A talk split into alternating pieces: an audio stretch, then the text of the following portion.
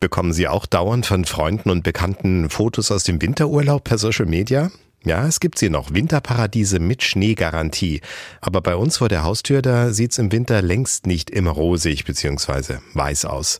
Pünktlich vor den Winterferien in Sachsen hat Frau Holle ja nochmal nachgelegt. Und unser heutiges Thema wirkt auf einmal gar nicht mehr so brisant wie zu der Zeit, als wir es uns in der Redaktion überlegt hatten. Da sah es im Flachland nach Frühling aus, mitten im Winter. Und wenn man sich vom Moment löst, stellt sich das Bild ja auch anders dar. In der Langzeitbetrachtung werden die Winter tatsächlich immer kürzer und milder. Funktioniert das Geschäftsmodell Winterurlaub oder Wintersport auf lange Sicht noch in unseren Breiten? Und wenn nicht, was sind die Ideen? Was läuft vielleicht auch schon an?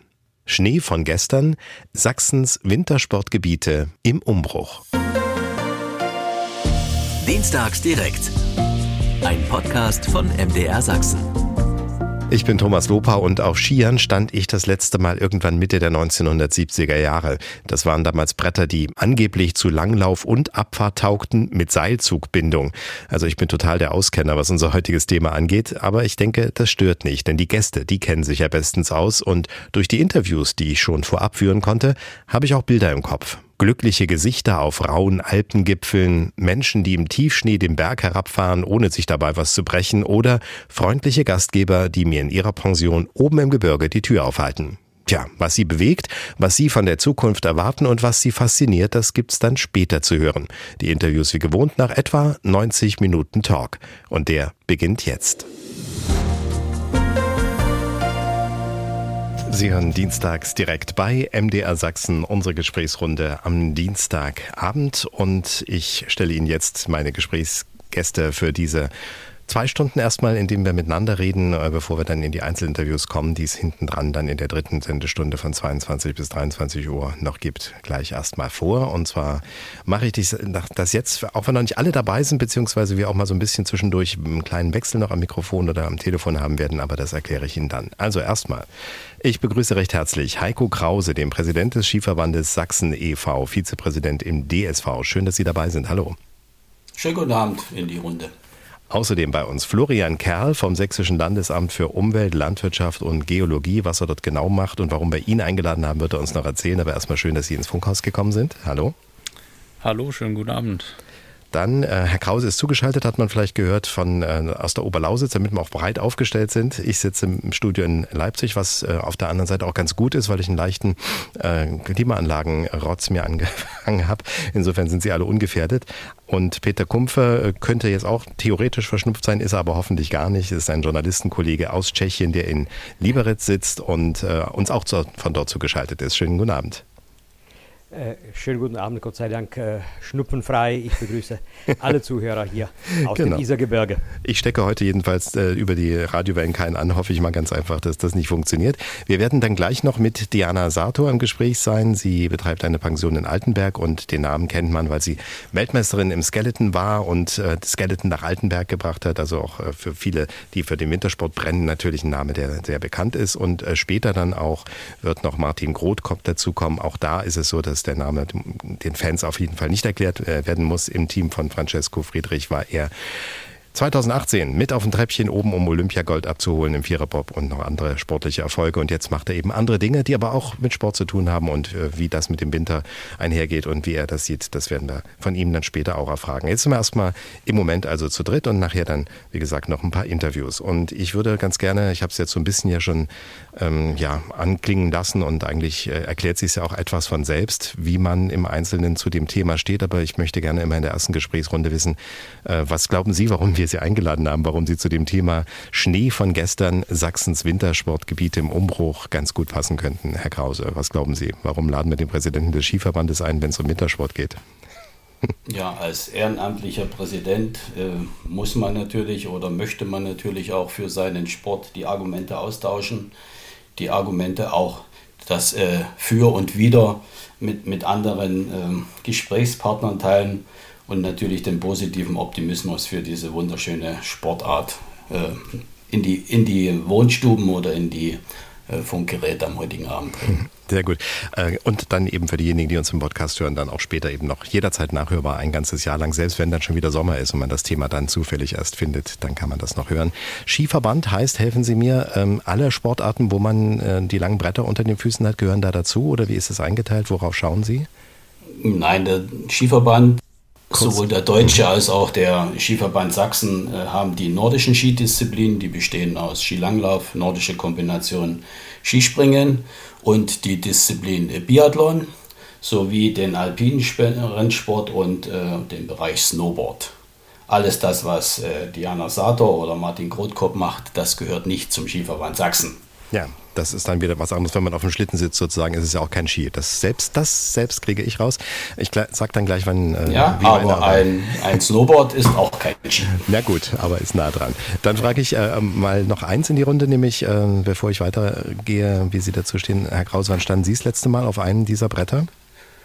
Am vergangenen Sonntag ah. auf dem Kottmar in der Oberlausitz. Perfekt. Und äh, da Sie entspannt klingen, ist auch nichts passiert. Also Bein, Arm, alles ganz.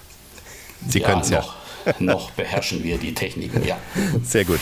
Dann frage ich mal äh, Florian Kerl als Referent im Fachzentrum Klima im Sächsischen Landesamt für Umwelt, Landwirtschaft und Geologie. Müssen Sie jetzt nicht zwingend die Sportskanone sein, aber wie ist Ihre, Ihre Beziehung zum sportlichen Teil unseres Themas? Also betreiben Sie Wintersport und wenn ja, wann war es das letzte Mal? Ja, ich äh, betreibe tatsächlich auch Wintersport. Ähm, ich bin Skifahrer auch. Ich glaube, ich wurde im Alter von drei Jahren von meinen Eltern auf die Skier gestellt. Ähm, ja, zuletzt so richtig Skifahren, ähm, ja, ist sicherlich auch ein paar Jährchen her. Ich habe ähm, in Innsbruck studiert und war da entsprechend auch viel auf Skiern unterwegs, aber das ist mittlerweile auch schon ein paar Jährchen her. Hm. Ja, man verlernt das ja angeblich nicht, wurde mir mal Richtig. gesagt. Und das mit den drei Jahren verbindet sie übrigens mit Wolfgang Kieslich, staatlich geprüfter Skilehrer und Autor äh, aus der Zittauer Ecke, wenn ich jetzt richtig im Kopf habe, der übrigens, äh, nämlich auch mit drei Jahren, der erzählt dann später im Interview, er wurde von seinem Vater in den Rucksack gesteckt und musste halt einfach sozusagen mit auf die Piste, ob er wollte oder nicht. Dann äh, frage ich Sie aber natürlich nochmal, warum haben wir Sie eingeladen vom Landesamt für Umwelt, Landwirtschaft und Geologie? Was haben Sie konkret mit Schnee, Schneefallgrenzen, äh, Prognosen und sowas zu tun, ohne dass Sie jetzt jetzt schon das ganze äh, Zahlenmaterial aufklappen, das werden wir später tun. Aber was äh, ist einer dieser Gründe, warum wir gesagt haben, gut, ihn hier zu haben? Ja, einer, einer dieser Gründe ist sicherlich die Studie, die wir ähm, ja, bei uns am, am Fachzentrum Klima ähm, im, im Auftrag äh, des Tourismusministeriums ähm, ja, für Sachsen ähm, durchgeführt haben und haben dort eben ja, sozusagen eine Amtshilfe für die Kollegen des Tourismusressorts ähm, ja, die fachliche Grundlage zum Thema Schneesicherheit und Beschneibarkeit in den sächsischen Skigebieten versucht zu beantworten. Genau, diese Beschneibarkeit werden wir uns dann auch nochmal anschauen. Nur mal für diejenigen, die jetzt uns äh, technisch mit Computerlösungen zugeschaltet sind, wer jetzt sein Büro aufräumt nebenbei, wenn er gerade nichts sagt, ist eine schlechte Idee, weil man dann hört man trotzdem die Geräusche so ein bisschen. Also irgendwo war eben gerade so ein Räumen und äh, Klappern und Schubladending. Also da bitte ein bisschen schauen, dass das vielleicht nicht so laut ähm, im Hintergrund ist, damit wir die anderen gut verstehen. Ähm, jetzt habe ich Sie gefragt, ob Sie auf Skiern stehen. Ich habe Sie gefragt, was Sie mit dem Thema zu tun haben. Fehlt mir nur noch Peter Kumpfe, von dem ich weiß aus dem Vorgespräch, dass er gerade erst im Schnee war heute schon, aber ich weiß nicht, ob er Skier dabei anhatte. Sie waren äh, im Isargebirge, äh, ne? Nein, äh, nein, äh, nein, Sie haben jetzt äh, richtig äh, den getroffen, der eigentlich äh, total aus dem Irrtum hier geboren ist und eigentlich total mediterran ist und äh, das halbe Jahr hier im Gebirge leidet und den Winter gar nicht mag.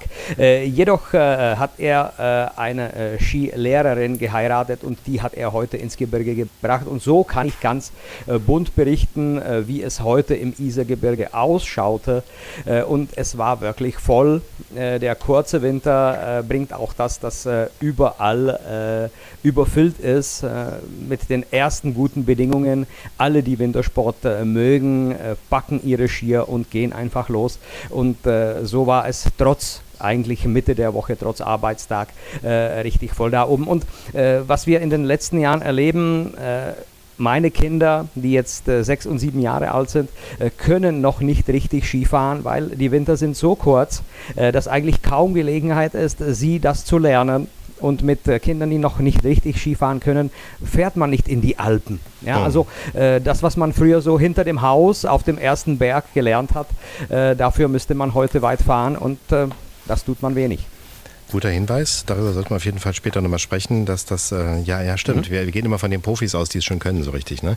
Und äh, finde ich ja schon einen sehr schönen Treppenwitz, äh, dass der, äh, ich sage jetzt nicht Skihasser, wäre vielleicht zu weit, aber eben derjenige, der sich da nicht dafür interessiert, eine, eine Skilehrerin zur Frau hat, das ist natürlich toll. Dann kann, muss sie im Sommer dann mit auf die Wasserski wahrscheinlich, wenn sie dann ans Mittelmeer wollen.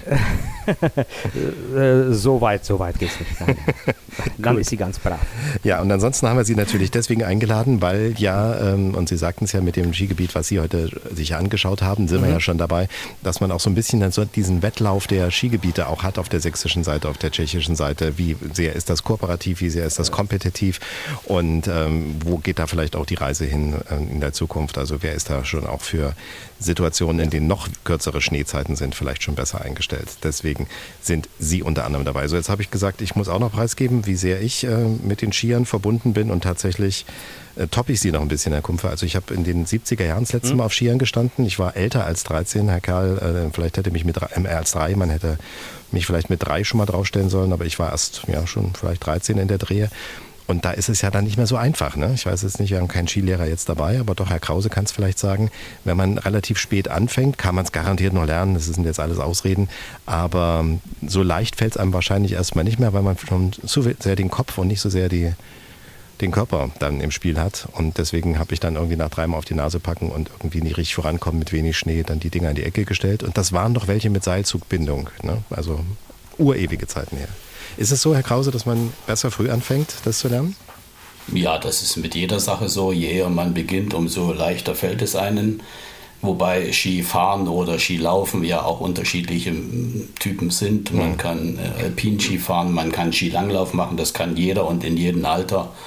Also da ist kein Einstiegsalter vorgegeben, aber wie immer, je eher, desto besser. Wie sieht es eigentlich, was die sportliche Seite und die Wintersportbedingungen angeht, in diesem Winter bisher und auch in der Prognose so für die nächsten Wochen, die Sie schon einschätzen können, aus? Sind wir da überall safe? Also können die Dinge, die stattfinden an Wettkämpfen, an kleinen Austragungen, auch äh, regionaleren, ähm, alle stattfinden oder ist das manchmal kritisch und nur mit großem Aufwand zu bewerkstelligen? Ja, die ersten Wochen des Jahres waren eher kritisch. Es sind viele Wettkämpfe, die geplant wurden. Es gibt ja einen umfangreichen Wettkampfkalender. Es sind ausgefallen oder mussten verschoben werden.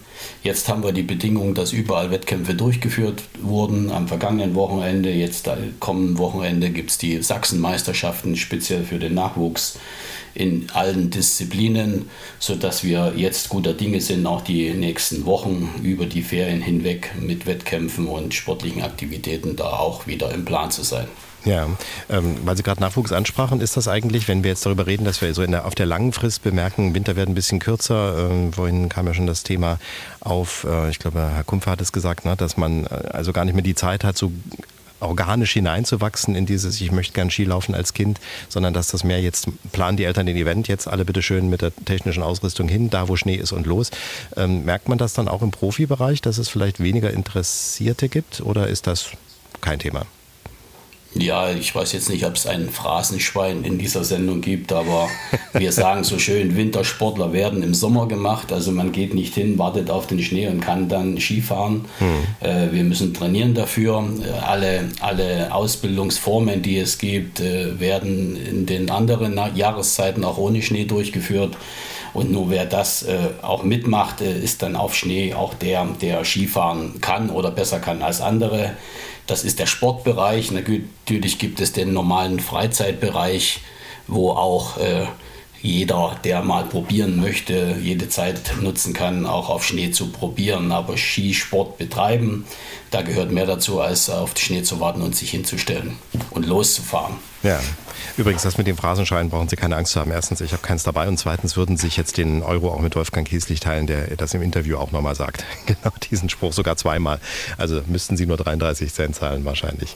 Ich äh, habe jetzt das Signal bekommen aus unserer Regie, dass mittlerweile auch Diana Sator dabei ist am Telefon, Pensionsbetreiberin in Altenberg und als Weltmeisterin Skeleton 2004 natürlich vielen unserer Hörerinnen und Hörer bekannt. Hallo.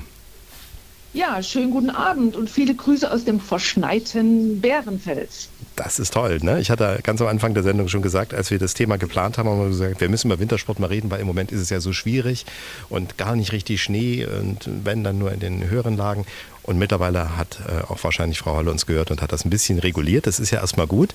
Das bedeutet, bei Ihnen ist auch die Laune ganz gut oben. Ne? Wenn man als Pensionsbetreiberin in einem Wintersportort Schnee hat, ist man, glaube ich, erstmal grundzufrieden, oder? Naja, das ist die Sahnehaube so. Aber äh, ja, prinzipiell kann man das Erzgebirge ja auch nicht nur auf Schnee reduzieren. Und, und äh, man plant ja oder man freut sich eigentlich das ganze Jahr über, die Gäste hier begrüßen zu dürfen. Und klar, wenn Schnee liegt, ist es besonders schön. Aber wir haben hier oben so schöne frische Luft, freie Natur und die gesamte Ruhe. Also es lohnt sich das ganze Jahr herzukommen. Perfekt. Wie heißt die Pension? Können Sie bei der Gelegenheit mal aus Versehen fallen lassen? Ach, Pensionsator. Ach, das ist ja, wären wir nie drauf gekommen. Aber gut, das kann man ja, das, das, kann man ja dann gut finden. Ich hatte die anderen äh, Gäste, die äh, gerade mit mir im Gespräch sind, vorhin auch schon gefragt, wie so ihr eigenes eigener Bezug zum Wintersport ist. Bei Ihnen ist es klar, ich habe es gerade gesagt, Sie äh, sind schon mal todesmutig, von meinen, aus meinen Augen her, äh, mit dem äh, Skeleton-Schlitten. Sagt man eigentlich Schlitten oder sagt man nur ja. mit dem Skeleton? Okay, äh, den Eiskanal runter, so dass man ihnen Gold umgehängt hat bei einer Weltmeisterschaft.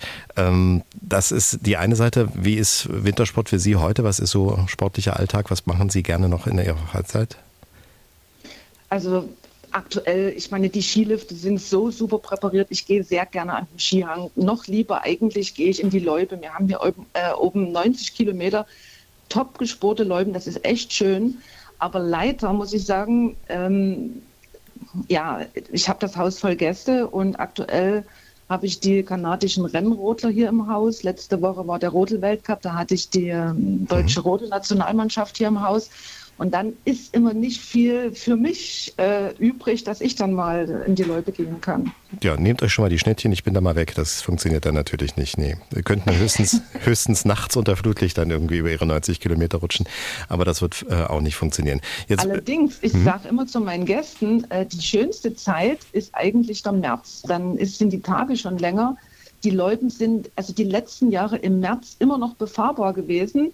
Und äh, es glaubt eben fast keiner mehr. Und dadurch sind im März meistens sehr wenig Leute hier unterwegs. Perfekt. Alle, die den Podcast jetzt nicht gleich finden, sondern ein bisschen später und sagen, oh, ich gucke auf den Kalender, oh, es ist äh, 1. März zum Beispiel, dann können Sie sich noch schnell an Sie wenden und dann hoffen, dass es in diesem Jahr genauso ist. Äh, fragen wir mal Florian Kerl als Referent im Fachzentrum Klima im Landesamt für Umwelt Landwirtschaft und Geologie. Ähm, das habe ich jetzt schon ein paar Mal gehört in Gesprächen, dass es hieß, ja, aber es ist ja relativ lange immer kalt. Ist das auch eine Verschiebung, die Sie beobachten konnten oder ist das normal, dass wir im März eigentlich immer noch in den Gebirgen, in den Mittelgebirgen bei uns gute Bedingungen hatten? Also diese, diese Verschiebung ähm, habe ich jetzt erstmal so, so, so nicht, nicht betrachtet und beobachtet. Ähm, was, was auf jeden Fall klar ist und, und immer, immer deutlicher ähm, hervorkommt, ist, dass, das, dass durch diesen ähm, allgemeinen ähm, Erwärmungstrend, den wir, den wir beobachten und auch beobachtet haben bereits, ähm, ähm, dass einfach die Wintersaison kürzer wird, dass wir quasi oh. immer weniger Tage haben, an denen quasi Bedingungen vorherrschen, an denen es entweder schneien kann, natürlich schneien kann, oder eben, dass es ähm, ja, durch, durch äh, technische Beschneiung Schnee erzeugt werden kann. Ja.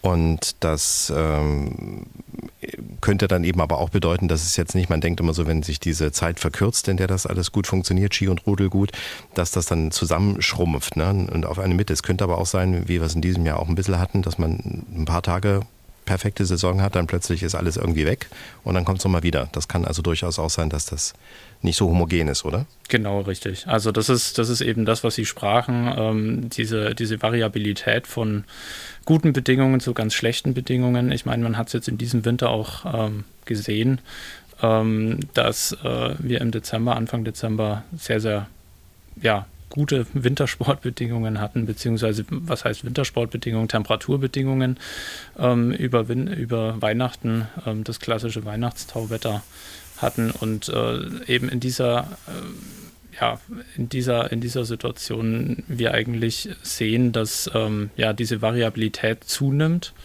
und wir damit immer weniger dieser, dieser langen Zeiträume haben, in denen wir von hm. guten und sicheren Bedingungen ähm, für den Wintersport ausgehen können. Wenn wir das Stichwort Variabilität mal äh, in die andere Richtung kehren, Frau Sator, wenn Sie eine Pension betreiben, inwiefern ähm, ist das dann für Sie, Sie haben zwar gesagt, nee, ist immer schön und man kann immer kommen, aber inwiefern ist das äh, für jemanden, der darauf angewiesen ist, dass die Gäste eben recht zuverlässig und äh, gerne kommen, spielt das eine Rolle, dass das eben nicht, dass das variabel und nicht mehr so planbar ist? Naja, ich sag mal so, so eine richtige schöne Winterkulisse zieht natürlich, da kommt der Gast. Und aber wir müssen natürlich damit leben, dass der Schnee äh, auch ausbleiben kann. Und dafür versucht man aber eben Ganzjahresprojekte äh, oder Konzepte zu erstellen. Und da gibt es einfach genügend hier. Und wenn der Gast hier da ist, dann ist das für mich meine größte Herausforderung, den mit einem Lächeln im Gesicht abreisen zu sehen, weil er eben auch ohne Schnee hier viel Spaß hatte. Aber andererseits, ähm, wie gesagt, die Technik verändert sich ja auch. Man kann zum Beispiel länger beschneien oder beziehungsweise nicht länger beschneien, sondern bei geringeren Temperaturen beschneien, dass eigentlich, dass wir uns den Winter schon auch irgendwo hier halten können. Und, und wie gesagt, gerade in den letzten Jahren gab es keinen Winter, wo wir den Schnee eben nicht hatten. Hm. Ich hatte in der Vorbereitung der Sendung so die Überlegung, ist es eigentlich so eine Art Daumendrücken, dass es möglichst noch lange so hält, wenn man jetzt mal lange im, äh, im 10 Jahres, 20 Jahres Scheiben denkt und wir das immer noch so ein bisschen retten können und dann erst überlegen, was wir anderes machen, aber das ist es ja gar nicht. Ne? Sie sagten es schon, es gibt genügend Angebote. Können Sie da so ein paar Beispiele aus, Ihrer, aus Ihrem Umfeld nennen, wo Sie sagen, hey, da haben wir in den letzten Jahren schon sehr gut nachgelegt, um die Region für Touristen generell attraktiver zu machen? Also ich bin, was das Ganze be betrifft hier, Tourismus, da bin ich ganz tiefenentspannt. Wir haben zum Beispiel, ist, also einmal eine Sache ist hier natürlich die Natur. Man, man kommt mal raus. Ich merke das, wenn ich in Dresden in der Stadt bin. Es ist immer irgendwie so eine gewisse Hektik. Und wenn man dann hier hochfährt ins Gebirge, sage ich mal, es ist alles irgendwie entspannt. Es läuft ruhig ab. Es ist, ja, das ist irgendwie, äh, ähm, das ist einfach Urlaub hier. Mhm. Und, und diese ganzjährigen Konzepte, die es gibt, bei uns haben zum Beispiel die Museen das ganze Jahr über geöffnet. Ne? Oder wir haben die Schmalspurbahn, Bäderlandschaften, Bergbaumuseum, wo eben Märchenstunden abgehalten werden. Ein Wildpark, ach, die Bimmelbahn, die habe ich schon gesagt, nur Eis, die Eishalle, die Bobbahn. Es gibt einfach viele Sachen, die man hier machen kann ähm, was einfach ein, ein, Touristengebiet ausmacht. Und das ist da. Und ob da jetzt Schnee fällt oder nicht, der Schnee ist eben die Sahnehaube. Aber es ist nie äh, die Erholung und die Ruhe, das ist ja der, äh, der ganz besondere Reiz. Ja. Äh, eben hat der Herr Kerl ja die Weihnachtstauzeit äh, genannt. Ist ja ein bisschen ähnliches Prinzip. Ne? Man wünscht sich immer weiße Weihnacht, weil man sagt, dann ist das Fest perfekt und dann kriegt man es in der Regel nicht oder nur selten. Und trotzdem ist es eigentlich schön, wenn man es schön macht. Ne? So ähnlich ist es ja auch, wenn ich sage, ich will in, diesem, in dieser Winterzeit die Landschaft genießen, weil die da eben durch die anderen Temperaturen anders ist, weil sich die Vegetation anders verhält und weil einfach die Luft vielleicht klarer ist, der Blick weiter ist, äh, dass man das eben auch genauso genießen kann. Natürlich, ja klar ist das so, ne? aber die Natur gibt uns einfach jetzt bestimmte Dinge vor hm. und es wäre falsch, wenn wir jetzt einen Kopf in den Sand stecken, sondern äh, ja, man muss einfach die Zeit, die man hat, genießen und dann freue ich mich eben, wenn eine Eisblume am, am Fenster hochwächst oder wenn die Bäume so schön bizarr vereist sind und, und da liegt eben kein Schnee, aber ich erfreue mich an der Landschaft. Das ist einfach so. Die Natur gibt uns das vor und, und damit müssen wir einfach leben. Gut, also keine äh, Skisporthalle, wie es die äh, Scheiß in Dubai gemacht haben in Altenberg. Das wäre total Nein, falsch. also es ist zum Beispiel auch ein zweiter Skilift geplant, weil einfach wirklich es gibt noch Schnee und, und, und die, die Leute stehen einfach am Skilift und es rentiert sich auch dort noch einen zweiten hinzusetzen. Hm.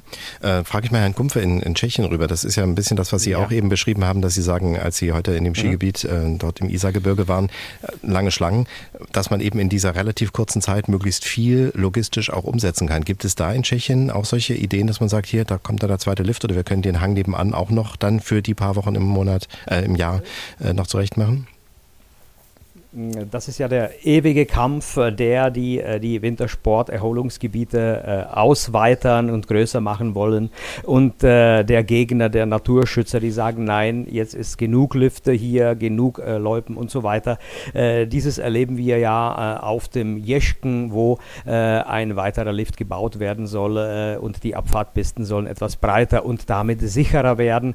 Es ist verständlich, wenn da irgendeine Firma investiert, will sie äh, in den äh, in der kurzen Zeit, die sich jetzt äh, in den letzten Jahren auf äh, so richtig zwei Monate beschränkt, äh, das Maximum äh, herausholen. Aber was ich auch beobachtet habe, kurz vor Weihnachten, als das Wetter jetzt wirklich nicht winterlich war. Es wurden äh, wirklich nicht äh, die äh, Hotelbuchungen äh, abgesagt, äh, aber die Gäste kamen halt äh, statt mit Skiern auf dem Gepäckträger des Autos mit Fahrrädern und hatten ihren Spaß. Also im Gebirge, trotzdem es keinen richtigen Winter gab bei dem Anlauf des diesjährigen Winters. Ja, ist vielleicht auch ein bisschen so eine Generationengeschichte, weil wir noch, die jetzt schon ein bisschen älter sind, das noch so gewohnt sind, wollen wir das eben gerne halten und die jüngeren Generationen stellen sich vielleicht flexibler auf solche Dinge ein. Wäre das so eine Beobachtung, die Sie teilen würden, Herr Kumpfer? Äh, das auf jeden Fall. Äh, die äh, junge Generation kann da viel besser und flexibler reagieren, wenn halt nicht Skifahren geht, da fahren wir Rad oder wir suchen uns etwas oder fahren ins nahe Ausland. Wir waren noch nicht in Zittau, wir waren noch nicht in Polen. Wir genießen es. Ähm, aber was ich auch beobachte auf der anderen Seite, dass eigentlich dass der Wintersport so ein bisschen elitär wird. Äh, in den früheren Jahren konnte man wirklich auf dem letzten Hügel irgendwo hinterm Haus äh, mit den alten Skiern vom Opa, vom Dachboden geholt, irgendwie anfangen. Äh, heute, ich schweige, was jetzt die Ausrüstung kostet, aber die Zeit ist so kurz, in den Städten dann eigentlich gar nicht vorhanden. und da braucht man schon ein gewisses Niveau, dass die Familie alles zusammen packt und ins Gebirge fährt. Mhm. Äh, so sieht man, dass eigentlich der Wintersport äh, eine Domäne, jetzt will ich nicht sagen der Reichen ist, aber dass jetzt, äh, sagen wir, die ökonomisch schwächeren Familien äh, den Wintersport komplett weglassen. Ja, sozusagen die neuen Malediven, wenn man so will. Ja, also wo man früher die Tauchressorts ja, ja. hatte. Mhm. Okay, Frau Sator, beobachten mhm. Sie sowas auch, dass äh, A, Ihre jüngeren Gäste da vielleicht noch flexibler umgehen als die, die schon ein bisschen noch die alten, guten alten Zeiten bedauern oder ist das jetzt so eine Unterstellung, die sich da einer ausgedacht hat, der Mikrofon? Ähm, naja, also es ist so, dass früher hat jeder seine Skier irgendwo dabei gehabt und jetzt werden einfach die Ski aus den äh, Ausleihstationen hm. genommen. Und, äh, und ich sehe oft, dass eben die Großeltern sagen, wir wollen den, den Kindern mal Schnee zeigen, den Eltern, äh, den Enkeln. Ja. Und äh, die haben dann einen Schlitten dabei, aber ähm, also hier ist es so, dass vielfach selber gar nicht mehr so in Skiausrüstung und so investiert wird, sondern man einfach aus den Ausleihstationen ja ist, das Material nutzt. Ist ja auch eine, eine Form, sich mit der Variabilität äh, irgendwie genau. in Beziehung zu setzen, dass man sagt, okay, dann leihe ich mir heute das Mountainbike, wenn es nicht äh, die, die Skier sind oder der Skeletonschlitten. Nee, das kann man nicht leihen. Ne? Das kann ist man schlecht leihen. Ja, das ist ja hier auch so. Ne? Viele, die haben Rennräder und fahren mit dem Fahrrad und wenn sie hier hochkommen, dann ist einfach auch ein E-Bike angebracht und das leiht man sich dann hier eben mal aus und ja, das ist diese Flexibilität es geht, es geht alles, man muss es noch wollen. Also Schnee von gestern können wir äh, sagen, wie wir unseren Titel der Sendung gewählt haben. Äh, ja, damit kann man umgehen. Es ist auch heute noch Schnee da und die Wintersportgebiete sind längst schon im Umbruch, wenn ich es so richtig, aber noch nicht, noch nicht komplett so, dass man eben mit jeder Unwägbarkeit umgehen kann, nehme ich an, oder? Naja, aber es, ist, es wird einfach viel gemacht und, mhm. und wir haben jetzt hier viele äh, Mountainbike-Runden, das gab es vor zehn Jahren überhaupt noch nie und jetzt haben wir hier die Blockline und einfach viele Sachen. Man kann eben ganz schnell äh, umswitchen. Also zum Beispiel in Altenberg der Skilift, der hat im Sommer solche Mountain Cars dran und, äh, und äh, ja, in dem Moment, wenn Ski läuft, dann hängt eben der Ski dran, ist der Schnee weg, sind wieder die Autos dran. Also man kann dann sehr flexibel umbauen. Mhm. Und, und kann alles eben doppelt nutzen und man muss sich nur an das Tempo oder das, wie es die Natur eben sagt, wenn es jetzt schneit, dann ist es Ski und ist der Schnee weg, dann haben wir andere Sachen. Okay, ich habe noch zwei Fragen an Sie. Sie bleiben mal, wenn's, äh, wenn Sie die Zeit noch haben, gerne noch am Telefon, auch wenn wir kurz mal unterbrechen. Ähm, die Frage, die eine ist die, wir hatten die Corona-Zeit. Inwiefern war das für Sie eine schwierige Zeit, ohne dass wir das jetzt alles aufklappen wollen? Aber Sie scheinen es ja mit der Pension gut überstanden zu haben. War es äh, so, dass Sie sagen, ja, das, wir, wir haben uns gut aufgehoben gefühlt, es funktionierte oder mh, hm, wir mussten da sehr viel, sehr viel selber organisieren? Naja, es war schon ein mächtiger Einbruch, sage ich mal so. Aber äh, wir hatten noch Glück bei der ganzen Sache, weil ich hier das Stammquartier von vielen Nationalmannschaften bin. Und die waren ja in Anführungsstrichen beruflich unterwegs und somit äh, war ja nicht komplett zu. Und das war ja auch äh, gerade das erste Corona-Jahr, ein Jahr, wo wir hier oben sechs Monate Schnee hatten. Mhm. Ja, und ähm, das war dann die Zeit, wo ich auch mal wieder in die Leute gehen konnte. Ich, ich bin ein positiv denkender Mensch. Ich habe das für mich einfach, ja, es war mal für mich Urlaub, es war für mich mal eine Pause. Und ähm, es war einfach die Situation so. Ja. Und wie gesagt, der Laden lief ein bisschen weiter hat auch mit Flexibilität und Variabilität und eben dem Anpassungswillen ja. zu tun. Ich habe mich nämlich versucht zu erinnern, ich weiß noch, weil Sie vorhin sagten, oder jemand sagte, Herr Kumpfe sagte es, glaube ich, in der Stadt gibt es äh, die Skier, die Skiläufer nicht mehr. Das war in diesem Winter so, wo wenig Autos unterwegs waren und plötzlich kamen da wieder Leute mit Langlaufskiern auf den normalen Innenstadtstraßen in Leipzig vorbei, mhm. weil dort einfach 20 Zentimeter Schnee lag. Äh, genau. Die zweite Frage, die ich ganz gerne noch an Sie stellen würde, ist, äh, da können wir auch gerne da nochmal weiterreden, jetzt wo wir Herrn Kumpfer parallel dazu haben, wie ist so aus Ihrer Sicht die Situation tschechischer Angebote, Angebote auf unserer Seite, Konkurrenz, Kooperation. Äh, in welche Richtung bewegt sie es aus Ihrem Blickwinkel? Boah, also wenn ich selber mal die Runde drehe, muss ich sagen, staune ich wirklich, was auf tschechischer Seite alles passiert ist. Also das ist Wahnsinn. Ähm, Konkurrenz denken, denke ich, nee, ich denke, es ist ein Miteinander, weil sehr viele äh, von Tschechien kommen zu uns. Ich denke, viele von uns gehen rüber. Und gerade oben Zinnwald äh, wird ja die Grenze eigentlich gar nicht mehr bemerkt. Man, man kann wirklich beides nutzen. Und ich muss sagen, es ist auf tschechischer Seite alles sehr gut ausgebaut und kommt auch unseren Gästen immer mit zugute. Hm. Okay. Herr Kumpfe, wie wird es auf der Tschech, da können wir nochmal dann in Ruhe nachher darüber reden, aber wie wird es auf tschechischer Seite generell so gesehen? Äh, sagt man sich, hey, wir sind diejenigen, die schneller die Mountainbike-Strecke haben, die schneller den zweiten Lift in Betrieb haben oder inwiefern ist da auch ein kooperativer Gedanke drin? Glaube, ein äh, bisschen äh, Konkurrenzdenken ist schon drin, aber eher im positiven Sinne äh, dieses Konkurrenzdenken, das uns etwas mehr nach vorne bringt, statt einem eine auszuwischen. also es ist schon eigentlich äh, positiv oder, oder sage ich äh, eine Motivation, äh, wenn man sagt, okay, diese Strecke haben wir schneller ausgebaut als die Deutschen. Wow, wir, wir haben es irgendwann geschafft.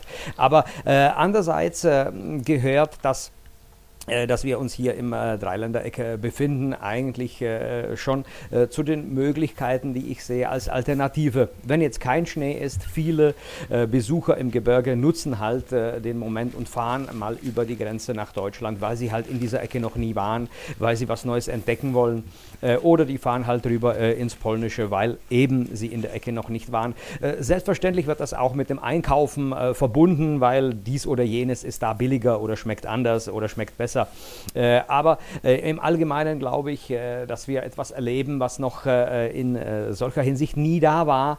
Äh, und eigentlich meine schlimmste Erinnerung an Corona war nicht das, dass ich als unter anderem Moderator und Dolmetscher keine Arbeit hatte, aber dass die Grenzen zu waren. Dass auf einmal dieses Offene, was man hatte, auf einmal von einem Tag auf den anderen weg war. Also das war ähm, meine schlimmste Erinnerung äh, äh, an die Corona-Zeit, äh, mhm. weil die Grenze war plötzlich wieder da, die im Kopf eigentlich schon so langsam schwindet. Äh, wenn man jetzt aus Liberec nach Rumburg fährt, nimmt man den kürzesten Weg und überlegt eigentlich gar nicht, dass es über Deutschland führt, weil es halt der kürzeste Weg ist. Ja. Äh, aber äh, das war, das war jetzt meine Erinnerung auf Corona. Und ich glaube, dass wir im Dreiländereck sind, erweitert die Möglichkeiten, die wir eigentlich haben. Und jetzt ist auch bei uns Stefan Wiegand aus der Dienstagsdirektredaktion und fasst mal zusammen, welche Fragen, Anregungen uns so bisher schon erreicht haben per Telefon, soziale Medien oder E-Mail. Und Sie wissen ja, Sie können weiter mitdiskutieren über sachsenradio.de oder über unsere Internetadresse dienstagsdirekt.mdr.de. Da geht es am schnellsten. Stefan, was wurde bis jetzt so hauptsächlich besprochen? Na, ich habe jetzt die letzte Zeit am Telefon und zwischen den Mails verbracht und ich hätte mir, um ehrlich zu sein, gedacht, dass das Thema deutlich kontroverser diskutiert wird und dass man unterschiedlicher Ansicht ist und sagt, ja, also mit dem Wintersport, das müssen wir uns überlegen, das funktioniert nicht ganz so, aber ganz im Gegenteil, es wurde mehr darauf abgestellt, dass man doch die Rahmenbedingungen so nutzen sollte, wie quasi der Wintersport sich auch ausbreiten könnte in unserer Region. Eine ganz konkrete Frage kommt von Frau Mahler. Der Leistungssport, das ist für viele, die das am Fernsehen verfolgen, die live bei den Veranstaltungen sind, doch so eine ganz große Herausforderung, Athleten kennenzulernen. Hm, hat der Leistungssport, so wie wir das vielleicht am Wochenende erlebt haben, eine eine Chance noch weiterhin in Sachsen? Ich denke da so an Skispringen, was immer so ein bisschen strittig ist, wenn der Schnee fehlt, dann ist der Wind da und so weiter. Aber gibt es Leistungssport künftig in Sachsen, war Ihre Frage. Da ja, denke ich mal, Fall. Herr Krause. Ne? Kann, ich, kann ich natürlich nur bestätigen. Wir sind zum einen das Wintersportland Sachsen von Vogtland bis in Zittauer Gebirge. Wir haben die Hochburgen, Bundesstützpunkte in Altenberg, Oberwiesenthal, Klingenthal und wir haben natürlich Wettbewerbe speziell für den Leistungssport, für den Nachwuchsleistungssport, aber auch für die Top-Leute. Wir haben Weltklasse-Veranstaltungen, auch in Sachsen, in Klingenthal, jetzt in Oberwiesenthal, Skicross Weltcup, im Biathlon. Also wir sind äh, gewappnet und Wintersport ist für die echten Leistungssportler der Beruf. Bis dahin ein Ausbildungsweg, den wir an unseren Eliteschulen des Sports bestreiten und wir sagen einfach, das hat eine Zukunft und wir stellen uns natürlich auf die Bedingungen ein, werden sie nutzen, aber sind da jetzt nicht pessimistisch. Mhm. Das war der eine Punkt und weiterhin wurde noch so ein bisschen diskutiert, so Leistungssport äh, versus äh, Breitensport, dass man sich gefragt hat, inwieweit wird der Wintersport künftig nur für große Events stattfinden, wo man auch Schnee zusammenfährt, wo man de, die Möglichkeiten hat, Rahmenbedingungen zu schaffen, die für alle schön sind. Äh, wird es das auch geben für den Nachwuchs, für diejenigen, die quasi über das Wochenende nur mal raus in die Natur wollen? Das wurde per Mail bei uns gefragt und zwar aus Leipzig. Ja, natürlich möchte ich auch dazu antworten. Nicht nur der Leistungssport, die internationalen Wettbewerbe, die dann auch meist äh, im Fernsehen übertragen werden, sind äh, der, der Punkt, wo wir für arbeiten, sondern auch die Nutzung für den Nachwuchsleistungssport, für den Breitensport. Nicht nur Nachnutzung nach Wettbewerben, sondern natürlich auch Schneenutzung im Vorfeld. Und wir sind guter Dinge, dass auch der Leistungssport für die Kleinsten oder für den tatsächlichen Nachwuchs äh, weiter Bestand haben kann. Wo wendet man sich dahin, wenn jemand die Idee hat, dass als Jugendlicher oder die Eltern haben das so ein bisschen identifiziert, dass hm, vielleicht doch der Wintersport eine ganz gute Idee wäre. Wo muss man sich da hinwenden? Ich mache mal noch einen Klammerausdruck dazu, wenn man nicht gerade aus einer Wintersport-Hochburg kommt, weil ich glaube, da fällt man ja automatisch drüber. Aber die eine Frage kam ja witzigerweise aus Leipzig, die ja, ja. Eben, was eben keine Wintersport-Hochburg ist. Ne? Ja, der Schein trübt natürlich. Auch in Leipzig haben wir ganz engagierte oder in der Region Leipzig ganz engagierte Wintersportvereine. Wir haben über 130 Vereine über alle äh, Regionen in Sachsen verteilt, sodass man bei Interesse im Skiverband Sachsen nachschauen kann, welche Vereine sind in meiner Nähe, welcher Skibezirk ist das, da kann ich mich hinwenden, da bekomme ich die Trainingsangebote, die Trainingszeiten und bin dann relativ und äh, ganz schnell auch bei denen, die es tatsächlich in den Vereinen machen. Und da wird das Angebot entsprechend äh, aufgezeigt und man kann sich dafür entscheiden. Hm. Und dann fährt man quasi mit dem Bus von Löbeln nach Olbernhau? Nach Allenburg oder nach Leipzig oder nach. Äh, es gibt ja viele Regionen in, in, in und um Leipzig, die auch Wintersport betreiben wie gesagt, nicht nur Skilaufen oder auf Schnee laufen ist Wintersport, auch all die Vorbereitungen, die ganz Jahresbetätigungen notwendig machen. Hm, vieles geht auch schon auf Matten und solchen Dingen, um da weiter zu trainieren und sich ranzutasten. Ähm, Stefan, gibt es noch Fragen zum Thema, was Tourismus angeht, weil wir ja Frau Sator jetzt in der Runde noch haben und nachher dann nicht? Na, da waren ganz konkrete Fragen. Ich weiß nicht, ob wir darauf eingehen können, inwieweit man in den Winterferien noch Übernachtungsmöglichkeiten findet, wenn das Wetter jetzt so anhält, wonach es natürlich aussieht. Aber ich weiß nicht, ob wir da jetzt eine Tourismusbörse aufmachen wollen nee, an der Stelle. Man kann ja mal generell fragen, wie lange so Vorlaufzeiten sinnvoll sind. Also jetzt nicht nur bei ihr, sondern auch bei den Kolleginnen und Kollegen vielleicht in der Region. Das ist so eine weiß. gute Frage. Frau Sator, wie, wie, wie kurz entschlossen ist denn schlau? ja, das ist ganz verschieden. Also manchmal ist es schlau, zeitig zu buchen, aber manchmal ist es eben auch tatsächlich so, dass welche eben kurzfristig stornieren und dann sind dann eben doch wieder kurzfristig zimmerfrei. Also ja, einfach probieren, einfach mal über die Touristenbüros äh, äh, schauen, wenn jemand noch eine Unterkunft sucht. Und äh, ich denke, wenn es nicht gerade Riesengruppen sind, so für, für wenige Leute ist wahrscheinlich immer was zu finden. Einfach mal trauen. Mhm. Dann wurde ähm, unter den Hörern äh, drüber gesprochen. Zum Beispiel haben wir auf der Homepage ähm, aufgestellt, dass es diese Studie gibt, diese Schnee-Klimastudie. Mm, und da wurde natürlich auch nachgefragt, also wo die Daten herkommen, wie man die gesammelt hat und äh, wie man überhaupt auf die Idee gekommen ist, so eine Studie auf den Weg zu bringen. Tja, Herr Kerl, das ist die Frage, die logischerweise an Sie geht. Die Frage der Initiierung ist erstmal die, wie gesagt, äh, wie, wie, eingangs äh, gesprochen, es äh, gibt eine Tourismusstrategie des Freistaats Sachsen.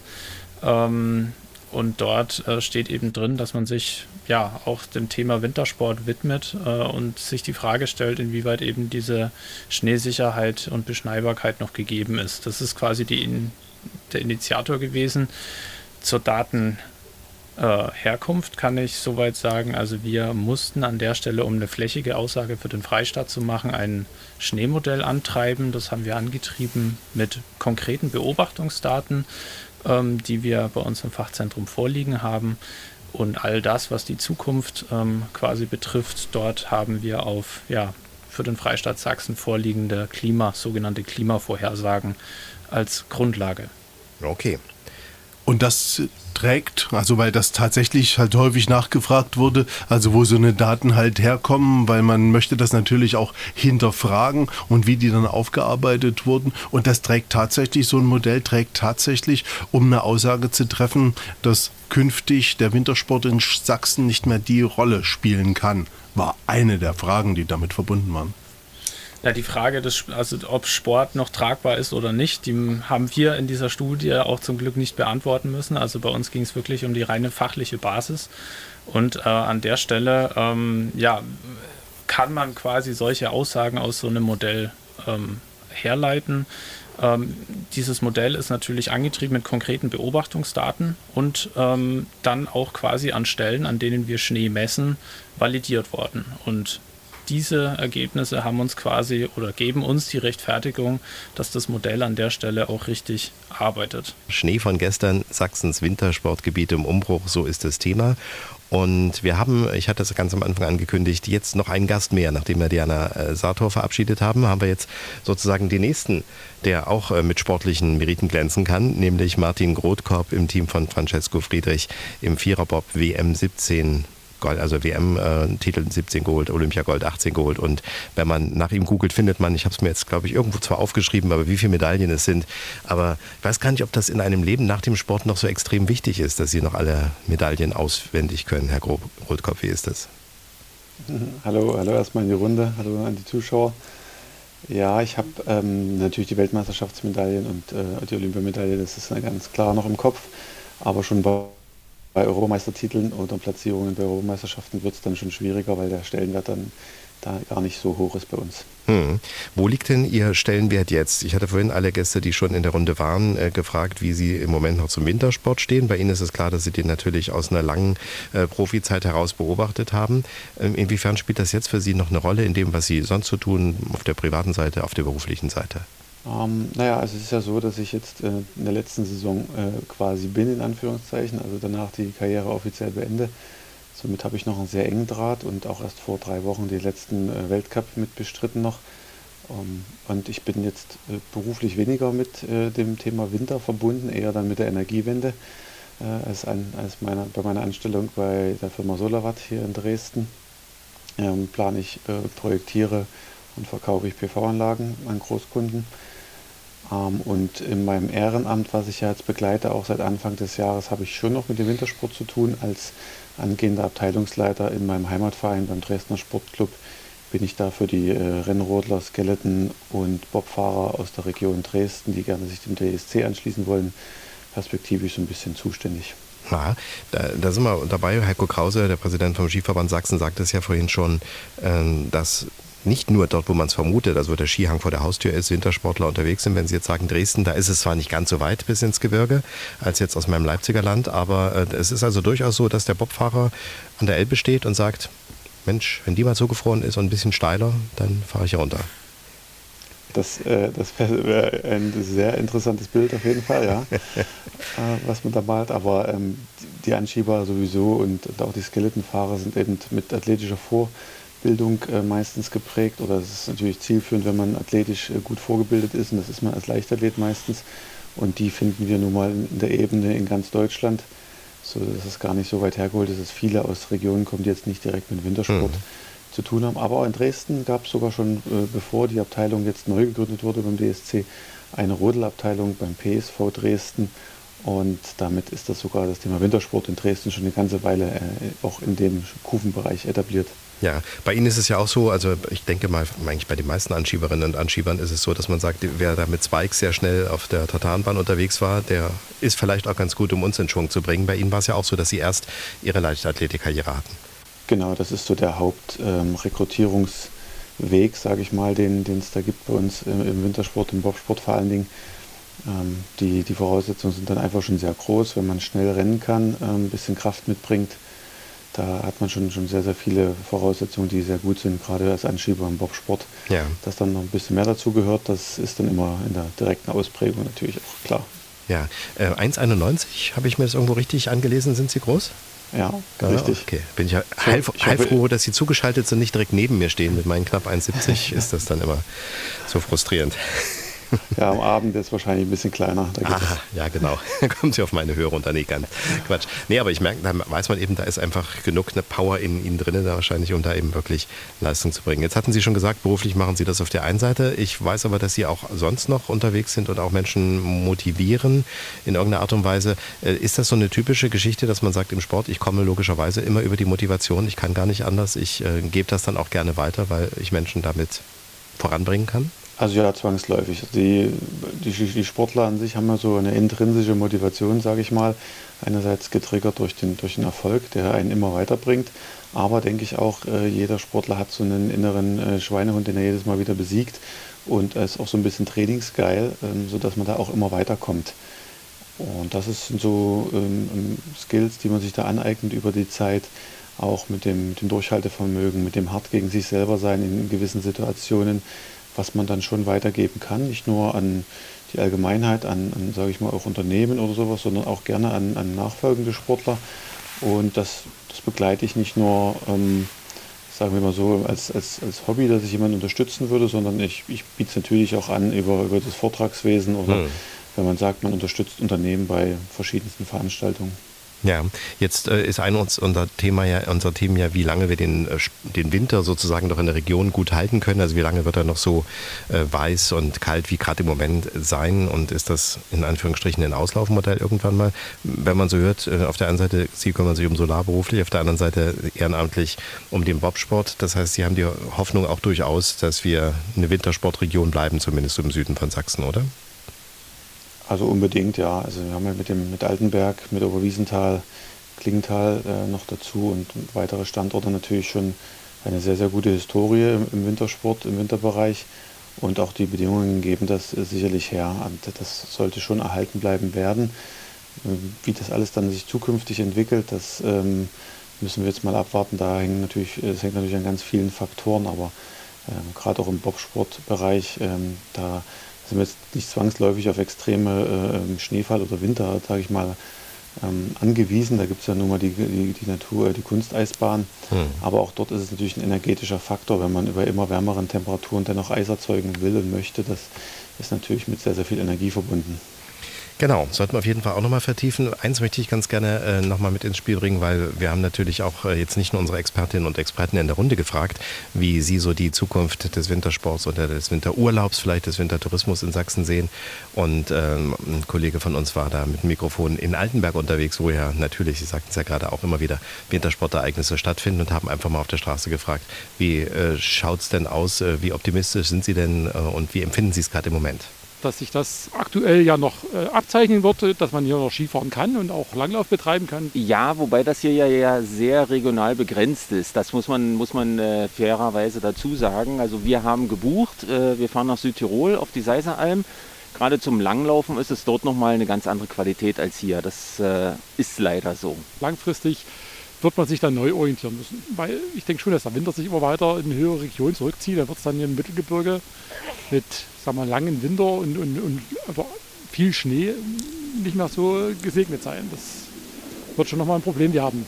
In den nächsten zwei Jahren, aber in 10 oder 15 oder vielleicht auch in 20 Jahren wird das schon ein Problem werden. Muss ich passen, was man sich da einfallen lassen muss. Vielleicht muss man auch sich auch vielleicht von dem Wintersport komplett verabschieden. Ne? Das äh, ist ja auch ein energetisches Thema heutzutage. Ne? Also nur Kunstschnee der heutigen Zeit von Klimawandel und Energiewende, äh, ich weiß nicht, ist das nicht mehr zeitgemäß. Ne? Da muss man sich dann doch vielleicht wieder mehr auf, das, äh, auf den Sommer oder auf den Frühling, Herbst da mehr konzentrieren, dass das die Hauptsaison wird durch Wandern, Fahrradfahren, Mountainbike, dass man eben diese Saison sich ein bisschen verschiebt. Man muss natürlich Alternativen finden, aber das ist halt auch nicht so einfach. Aber die geben sich alle viel Mühe, Angebote auch für den Sommer zu machen, für die restliche Zeit im Jahr. Ne?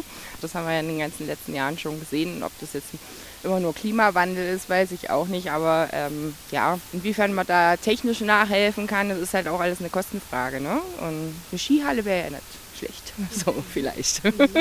ja, die Skihalle hat man heute schon mal angesprochen. Ob es die wirklich sein muss, da bin ich mir eben auch ziemlich unsicher. Und Herr Grutkopf, äh, das, was Sie gerade sagten, Energiebilanz muss man natürlich auch im Auge behalten. Ne? Äh, das gebe ich vielleicht mal weiter in die Runde. Herr Krause, als Präsident des Skiverbands Sachsen, wie stehen Sie so dazu, äh, dass man mit technischen Mitteln so weit wie möglich die gute alte Winterzeit sich erhält? Ja, es ist unabdingbar, dass man äh, technische Hilfsmittel benötigt möchte es vielleicht mal als, als Produkt Wintersport nennen. Jedes Produkt äh, hat seine Herstellkosten. Äh, auch in der, in der Wirtschaft sind gerade äh, zusätzliche oder erhöhte Kosten für die Herstellung von Produkten notwendig. Auch da muss man den Wintersport mit einordnen. Es ist nicht das Allheilmittel, aber es ist ein Mittel und äh, auch da werden sicherlich die technischen Möglichkeiten besser, die Kosten geringer und äh, wenn man die Gesamtbilanz einmal sieht, dann bleibt es ja trotzdem noch ein sehr verschwindend kleiner Teil des Gesamtbruttostromverbrauchs jetzt mal mhm. auf Deutschland gerechnet oder für die Region gerechnet. Ja, und selbst für die, ähm, den Skitourismus oder den Wintersporttourismus habe ich äh, irgendwo aufgeschnappt in der Vorbereitung zwei Drittel, was diese Energiebilanz, die negative ausmacht, sind die An- und Abreise. Ne? Also da hat man eben auch ja gerade in der Umfrage jemanden, der sagte, naja, ich fahre dann lieber doch in höhere Regionen auf der Welt und in der Gegend, äh, irgendwo in Österreich oder in den Alpen generell, ähm, weil es mir da sicherer ist mit der Ski-Schneesicherheit. Da ist natürlich dann Anreise, Abreise, wenn das einfach Individualverkehr ist, eben wahrscheinlich auf Dauer doch relativ kritisch. Herr Kumpfer, vielleicht frage ich mal rüber Richtung Tschechien. Ich habe Sie jetzt lange nichts gefragt, aber wie ist denn das äh, zum Beispiel? Äh, Gibt es bei Ihnen da Ideen, dass man da sagt, wir müssen die Leute anders in die Gebiete transportieren oder kommen die auch alle mit ihrem eigenen Skoda angefahren? gab Äh, nicht nur mit Skoda, aber äh, es gab eine heftige Diskussion gerade anfangs dieses Winters, äh, ob es überhaupt noch vertretbar ist, wenn überall gespart wird, äh, dass jetzt die ganze Nacht irgendwo Schneekanonen laufen. Äh, diese Diskussion hat sich dann doch etwas entspannt, als sich gezeigt hat, dass die Energiepreise doch nicht total durch die Decke gehen werden. Ähm, die Anreise, Abreise, man hat zum Beispiel in Liberec auch äh, sehr viel diskutiert, ob man vielleicht eine Seilbahn direkt aus der Stadt Richtung Bedřichov ins Gebirge bauen sollte und äh, dementsprechend äh, die, äh, den alltäglichen Autoverkehr äh, hier äh, ablasten. Äh, der, der jetzt ins Gebirge fährt und eine Woche bleibt, der würde wahrscheinlich trotzdem nicht umsteigen und mit der Seilbahn die ganzen Taschen, Koffer und Skier schleppen. aber die Leute, die vielleicht für den schönen Nachmittag mal hochfahren, würden das wahrscheinlich gerne tun. Die Kosten wären aber so exorbitant äh, und äh, man müsste so viel Wald abholzen, äh, dass es eigentlich äh, zu heutiger Zeit auch nicht mehr vertretbar ist. Äh, weitere Diskussion, äh, die Seilbahn äh, auf den Jeschken, die ja äh, knapp vor einem Jahr äh, tragisch abgestürzt ist. Äh, es soll eine neue geben, die soll etwas länger sein, die soll vielleicht die Menschen schon direkt auf dem Sammelparkplatz aufgreifen und die dann hoch auf den Jeschken bringen. aber um sich zu lohnen, muss sie öfters fahren und dann fragt man sich, was machen so viele Leute dann oben, äh, gerade auf dem Gipfel des Jeschkens, der äh, räumlich ja äh, richtig beschränkt ist und direkt vom Jeschken führt ja keine äh, äh Abfahrtspiste. Hm. Äh, also es ist immer ein Thema einer Diskussion, also das, was man wahrscheinlich am ökologischsten machen kann, ist das Auto unten in Liberec stehen zu lassen und mit dem Linienbus hochfahren, der teilweise auch mit Gas betrieben ist. Ja, und das ist ja eigentlich auch schon mal eine schöne Geschichte, wenn da noch Skihalterung und sowas alles dran sind, was ich vermute, dann hat man da zumindest schon mal so ein bisschen etwas äh, für die eigene Ökobilanz getan. richtige äh, Skibusse, wo man, wo man an die äh, an die äh, Skifahrer gedacht hat. Aber äh, in meiner Kindheit kann ich mich noch erinnern, dass eigentlich die meisten Stadtbusse in meiner Geburtsstadt Jablonec hinten immer so einen Korb angebracht hatten und es war gang und gäbe, dass äh, man im Winter in der Nähe der Stadt und in der Stadt mit Skiern in der Hand unterwegs war. Mhm. Ja, manchmal sind die alten Ideen gar nicht so schlecht. Ein Thema, äh, was mir auch noch im Vorfeld aufgefallen war, Parken. Äh, Herr Krause, ich weiß gar nicht, ob Sie da in das Thema mit involviert waren oder da sich dazu auch geäußert hatten. Der Skiverein Waltersdorf hatte da, glaube ich, ein Problem, dass äh, gleich erstmal sehr viele Knöllchen verteilt wurden, als die ersten Wintersportenthusiasten beim ersten Schnee da waren. Und auch unser Ministerpräsident war dort. Der hat jetzt kein Knöllchen gekriegt, wir hatten ein Wochenendhaus in der Nähe, aber ähm, also wie ist das so mit diesem ja, den Regularien und den Möglichkeiten und die miteinander reden und erstmal. Ja, zu jedem Betätigungskonzept gehört natürlich auch das Parkkonzept. Und wenn an Skiliften die Möglichkeit besteht, äh, Ski zu fahren, möchte man natürlich möglichst weit äh, heranfahren, um den Fußweg zu reduzieren. Ja, es gibt Regeln, aber man muss es ja jetzt nicht, wenn das erste Wochenende Skibetrieb möglich ist, da mit der mit der Knöllchenrolle äh, die Falschparker da, wenn sie nicht Rettungswege zustellen, bestrafen. Das ist vielleicht ein bisschen falsch gewesen. Wurde jetzt auch in der Zeitung ausgewertet und ich glaube, die, die Stadt oder die Gemeinde, die es da betrifft, hat da ihre Konsequenzen schon gezogen. Mhm. Nichtsdestotrotz, Parken auf Parkplätzen ist sicherlich die günstigere Variante. Auf den ausgewiesenen, richtig. Wo ja. Und wenn das Konzept gut genug ist, dass man eben auch dann die Logistik gut hinbekommt, umso besser. Ne? Wie es Herr Gumpel eben gerade gesagt hat, da muss man vieles bedenken. Unter anderem auch, kommen da eigentlich die Leute hin, die ich da eigentlich wieder weg haben will? Oder sind das dann gar nicht so viele? Und ich habe plötzlich eine Riesenanlage gebaut, die ich dann am Ende gar nicht nutzen kann wahrscheinlich. Ja. Was wir jetzt noch nicht gemacht haben, wir haben noch nicht genau hineingeschaut in das Datenmaterial von Florian Kerl, dem Referent im Fachzentrum Klima im Sächsischen Landesamt für Umwelt, Landwirtschaft und Geologie. Äh, das nennt sich so abgekürzt Schneesteckbriefe und man kann also auf einer Seite des Landesamtes auch für die Region äh, das abrufen. Ich denke mal, das ist für jeden zugänglich. Habe ich das richtig oder ist das sozusagen Herrschaftswissen für Journalisten gewesen, als wir auf diese Seite gefunden haben? Nee, ähm, das ist natürlich äh, frei zugänglich im Internet, äh, bei uns über, über das Klimaportal. Ähm, der Link wird, denke ich, über die Website der, der heutigen Sendung auch ähm, verfügbar gemacht.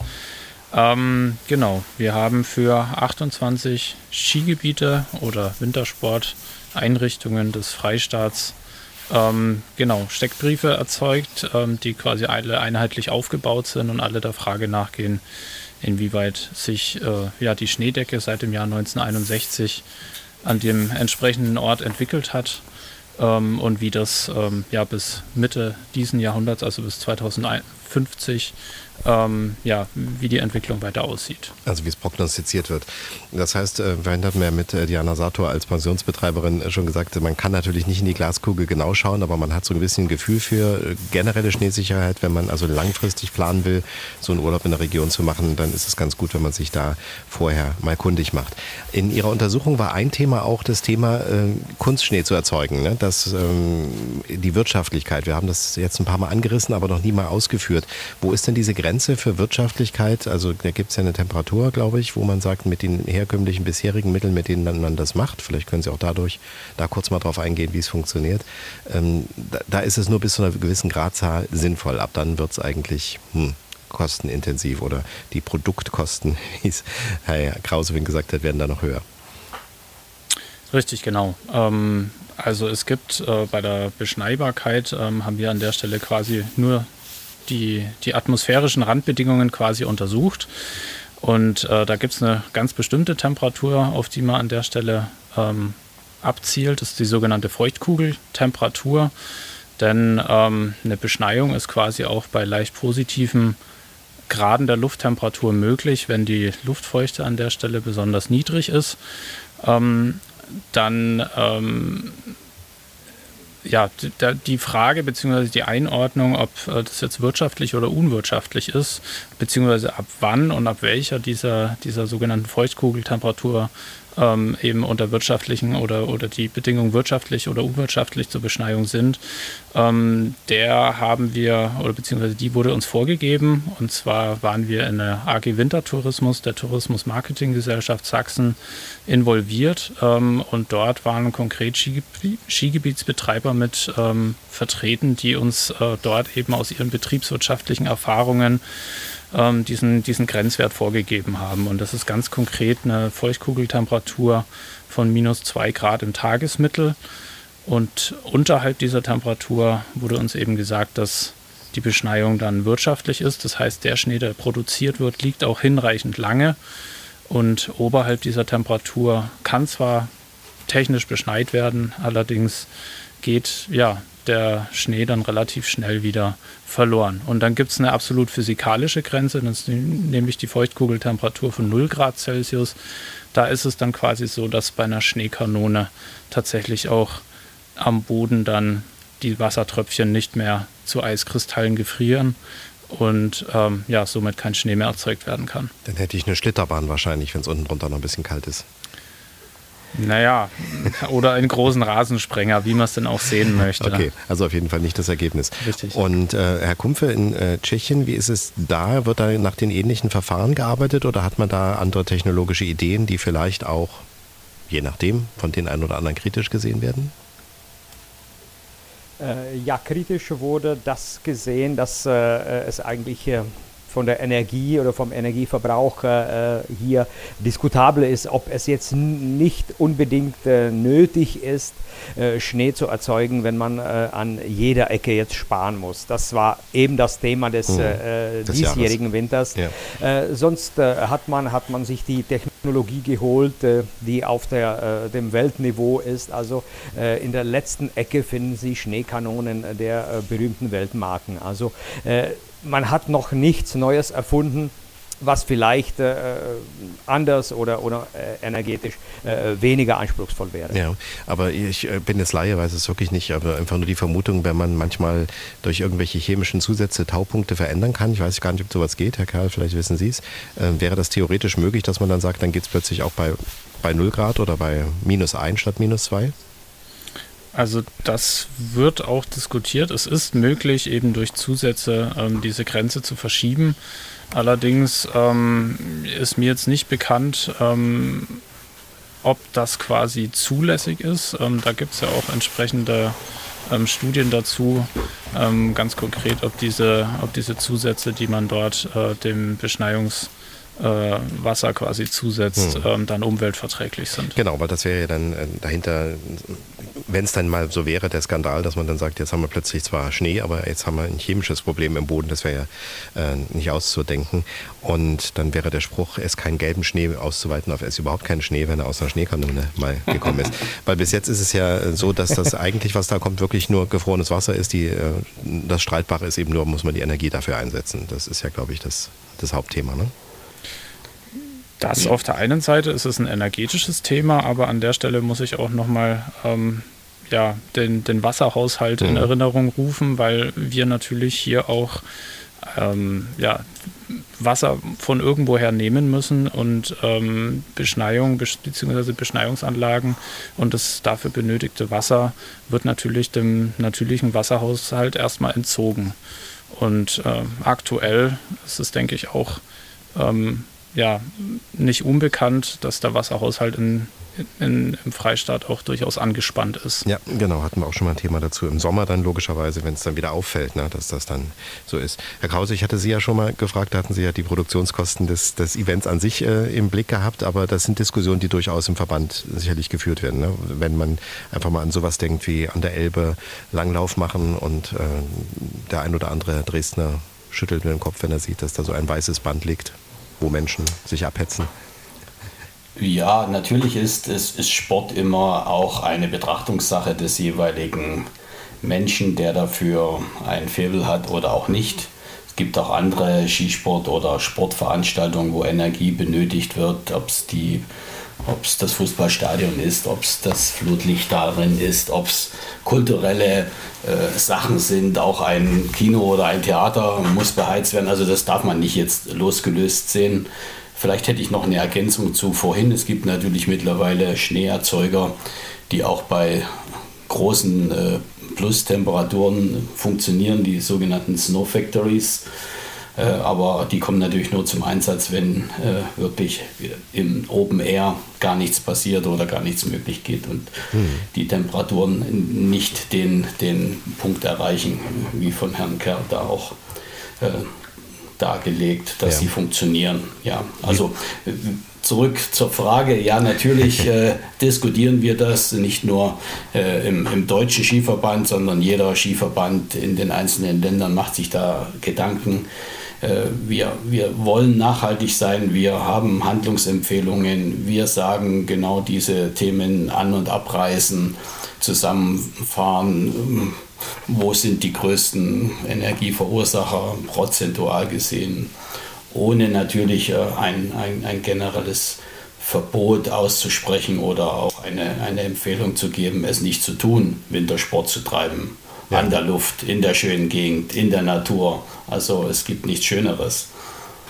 Ja, genau. Das, da schließt sich so ein bisschen den Kreis auch zu dem, was wir nachher noch von äh, Michael Röttl, dem Fotografen und äh, Alpinisten, hören werden, der eben auch sagt, Natur äh, ist letztendlich, das ist eigentlich das Entscheidende. Und dann ist es äh, am Ende fast wurscht. Ich in seinem Fall, er sagt dann äh, Schnee, Schuhe drunter habe. Ja, Herr Kumpfe?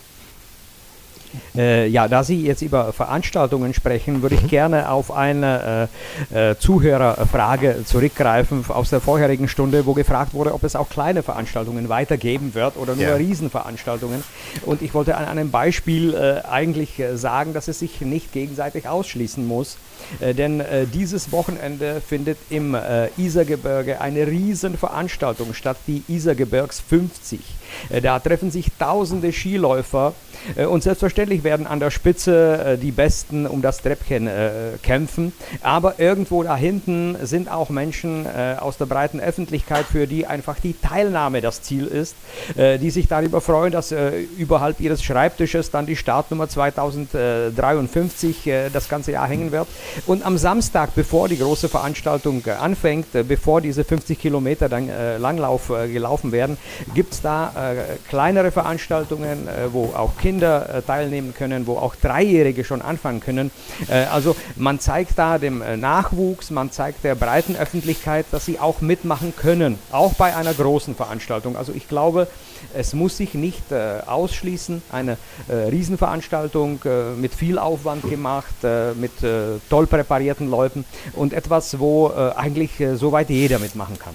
Ja, weil dann ist ja auch wieder auf der einen Seite die sportliche Seite, was wir in der Sendung jetzt ja auch ein bisschen betrachten, auf der anderen Seite Wintersport als äh, eben auch äh, Event, Sportevent tatsächlich und eben äh, sportliche Leistungszentren, die wir ja auch haben, die auch wichtig sind und wo eine lange Tradition dahinter steckt. Und auf der anderen Seite eben, eben auch dieser touristische Aspekt, wir wollen einfach mal raus, wir wollen was mhm. erleben. Mhm. Und äh, wir haben ja auch äh, in unserem Meinungsbarometer MDR fragt im Vorfeld dieses Thema aufgeworfen, wie das im Moment äh, so ausschaut. MDR fragt ist ja ein äh, großes, mittlerweile sehr, sehr große ja, Gemeinschaft von insgesamt 64.000 Menschen, die sich da angemeldet haben. Und allein bei der letzten Befragung waren 24.000 aktiv dabei. Also das ist nicht repräsentativ im wissenschaftlichen Sinne, aber wird wissenschaftlich begleitet und gewichtet. Insofern hat es eine hohe Aussagekraft. Und da haben zwei Drittel gesagt, der Ausbau alternativer Urlaubsangebote in den Wintersportgebieten ist eine gute Idee, aber die Mehrheit befürwortet auch eine weitere Förderung von Wintersport-Wettkampfstätten in Mitteldeutschland. Die konkreten Zahlen kann man sich auf MDR fragt.de dann auch anschauen. Und da kann man sich auch anmelden, wenn man bei späteren Befragungen dabei sein will. Und, und es ist auf jeden Fall so, dass äh, viele sagen, ja, wenn der Schnee nicht mehr dauernd da ist, dann machen wir uns schon Sorgen, vor allem wirtschaftlich auf der einen Seite und touristisch auf der anderen Seite auch. Und äh, diese Frage, wie das sich in irgendeiner Art und Weise dann eben auch darauf auswirkt, dass man neue Konzepte entwickelt, die haben wir auch äh, gefragt. Und zwar der, die Leiterin des Tourismuszentrums in Altenberg, also der Touristinformation, Caroline Krupp. Und das hat sie gesagt. Das Thema beschäftigt uns ja äh, mittlerweile schon seit Jahren. Wir haben ja in den letzten Jahren da schon Alternativangebote, schneeunabhängige Angebote geschaffen. Ähm, da denke ich im Moment gerade an unsere Winterwanderwochen, die natürlich auch sozusagen ohne Schnee äh, gut laufen. In unseren Einrichtungen kann man ganz tolle Angebote entdecken. Gerade jetzt im Winter unser Bergbaumuseum, äh, unser Besucherbergwerk in Zinnwald und auch unser Schloss in Launstein. Die bieten Puppentheater an, die bieten Taschenlampenführung an, Märchenstunde im Schaustollen. Natürlich ist es so, dass wir uns ähm, da perspektivisch Gedanken machen müssen. Wir planen in diesem Jahr äh, unsere Tourismuskonzeption und das Thema wird natürlich auch ein großer Bestandteil da sein. Also da gibt es schon einen, einen, bunten Mix an, an, verschiedenen Ideen. Der Betreiber des Skilift in Altenberg, die haben da auch äh, schon ihre Gedanken. Da geht es um eine ganzjährige geöffnete Rodelbahn, das Pendant zur Sommerrodelbahn für die ganzjährige Nutzung. Ähnlich wie eine Sommerrodelbahn, ein bisschen höher sozusagen ähm, ja, installiert. Und da kann man sozusagen dann den, den Hang runterdüsen. Nennt sich äh, Alpin Coaster das ist so eine Variante. Ja, ähm, unsere Eishalle in Geising ist ja nach wie vor in Betrieb. Das ist auch immer so eine schöne äh, schneeunabhängige Va äh, Variante. Und ähm, ja, mit den Skiliften, das ist tatsächlich so eine, so eine Sache. Ja. Was auch nicht passieren sollte, ist, äh, dass wir Sie nicht zu Wort kommen lassen. Und deswegen haben wir Stefan Wiegand aus der Dienstagsdirektredaktion im Studio und er fasst nochmal zusammen, welche Fragen und Anregungen uns erreicht haben. Stefan, schieß los. Was gab es noch so an interessanten Anregungen aus unserem Hörerkreis? Na, das hat sich so ein bisschen über die Sendung hinweg entwickelt und aus der Harmonie ist ein bisschen ja, auch eine kritische Fragerunde geworden, möchte ich mal meinen. Aber das tut uns ja ganz gut. Zum Beispiel möchte Herr Großmann aus Bärenstein im Erzgebirge wissen, im Dezember gab es eine Langzeitprognose, dass der Winter mild wird. Wie stehen die Experten dazu, dass vor Beginn des Winters solche Langzeitprognosen zum Wetter gestellt werden? Nun haben wir keinen Meteorologen hier in der Runde. Allerdings gibt es schon Prognosen. Kann man Prognosen tatsächlich abliefern? Gibt es da Modelle, wo man sich vielleicht auch dran langhangeln kann, wo man sagen könnte, alle Umweltfaktoren sind da irgendwie so ein bisschen mit ähm, abgebildet, beziehungsweise über die Laufe der Jahre, dass man dann eine Prognose abgeben kann? Na, ich denke mal, Herr Karl wird ja mit Meteorologen zu tun haben, vermutlich, oder zumindest. Er hat schon mal Luft geholt. Das fand ich jetzt ein schönes Signal. Ich habe schon mal Luft geholt, genau. Ähm, Genau, an der Stelle muss man einfach Wetter, Wetter und Klima so ein bisschen voneinander trennen. Also wir schauen aufs Klima, das ist eine langjährige Entwicklung von in der Regel 30-jährigen Mitteln. Ähm, jetzt zu der konkreten Frage, das ist ja sowas wie eine saisonale Vorhersage. Da zeichnet sich quasi der Deutsche Wetterdienst verantwortlich und sowas gibt er tatsächlich auch raus. Ähm, es, äh, es ist eben über, über Vorhersagemodelle möglich, auch äh, quasi den Horizont, äh, den zeitlichen Horizont zu erweitern. Und ähm, ja, die sogenannte Verifikation oder die Validierung dieser Vorhersagen anhand der dann tatsächlich eingetretenen ähm, Entwicklungen zeigen bzw. erlauben auch tatsächlich solche Vorhersagen. Also es heißt, es ist durchaus besser als Würfeln und damit ähm, können solche saisonalen Prognosen. Es ist konkret eben, wird das Wort Vorhersage an der Stelle auch nicht in den Mund genommen, ähm, sind durchaus ähm, üblich und können kommuniziert werden. Hm. Ich denke bei einer Prognose schon immer an eine Vorhersage, aber das ist vielleicht mein eigenes Problem. ja, irgendwie. es gibt auch die Frauen, die in den ja. Zelten mit langen Haaren sitzen und dann eine Prognose über die Glaskugel machen. Also insofern. Ich hab, könnte das auch, aber gut. andere, also, andere, ernst, ernst andere Frage. Ähm, ist Skispringen eigentlich noch Wintersport oder kann man das jetzt mittlerweile auch so weit treiben, dass das im Sommer in kurzen Hosen genauso über die Bühne gehen kann? Natürlich geht das auch in kurzen Hosen, aber das entspricht nicht den äh, Regeln.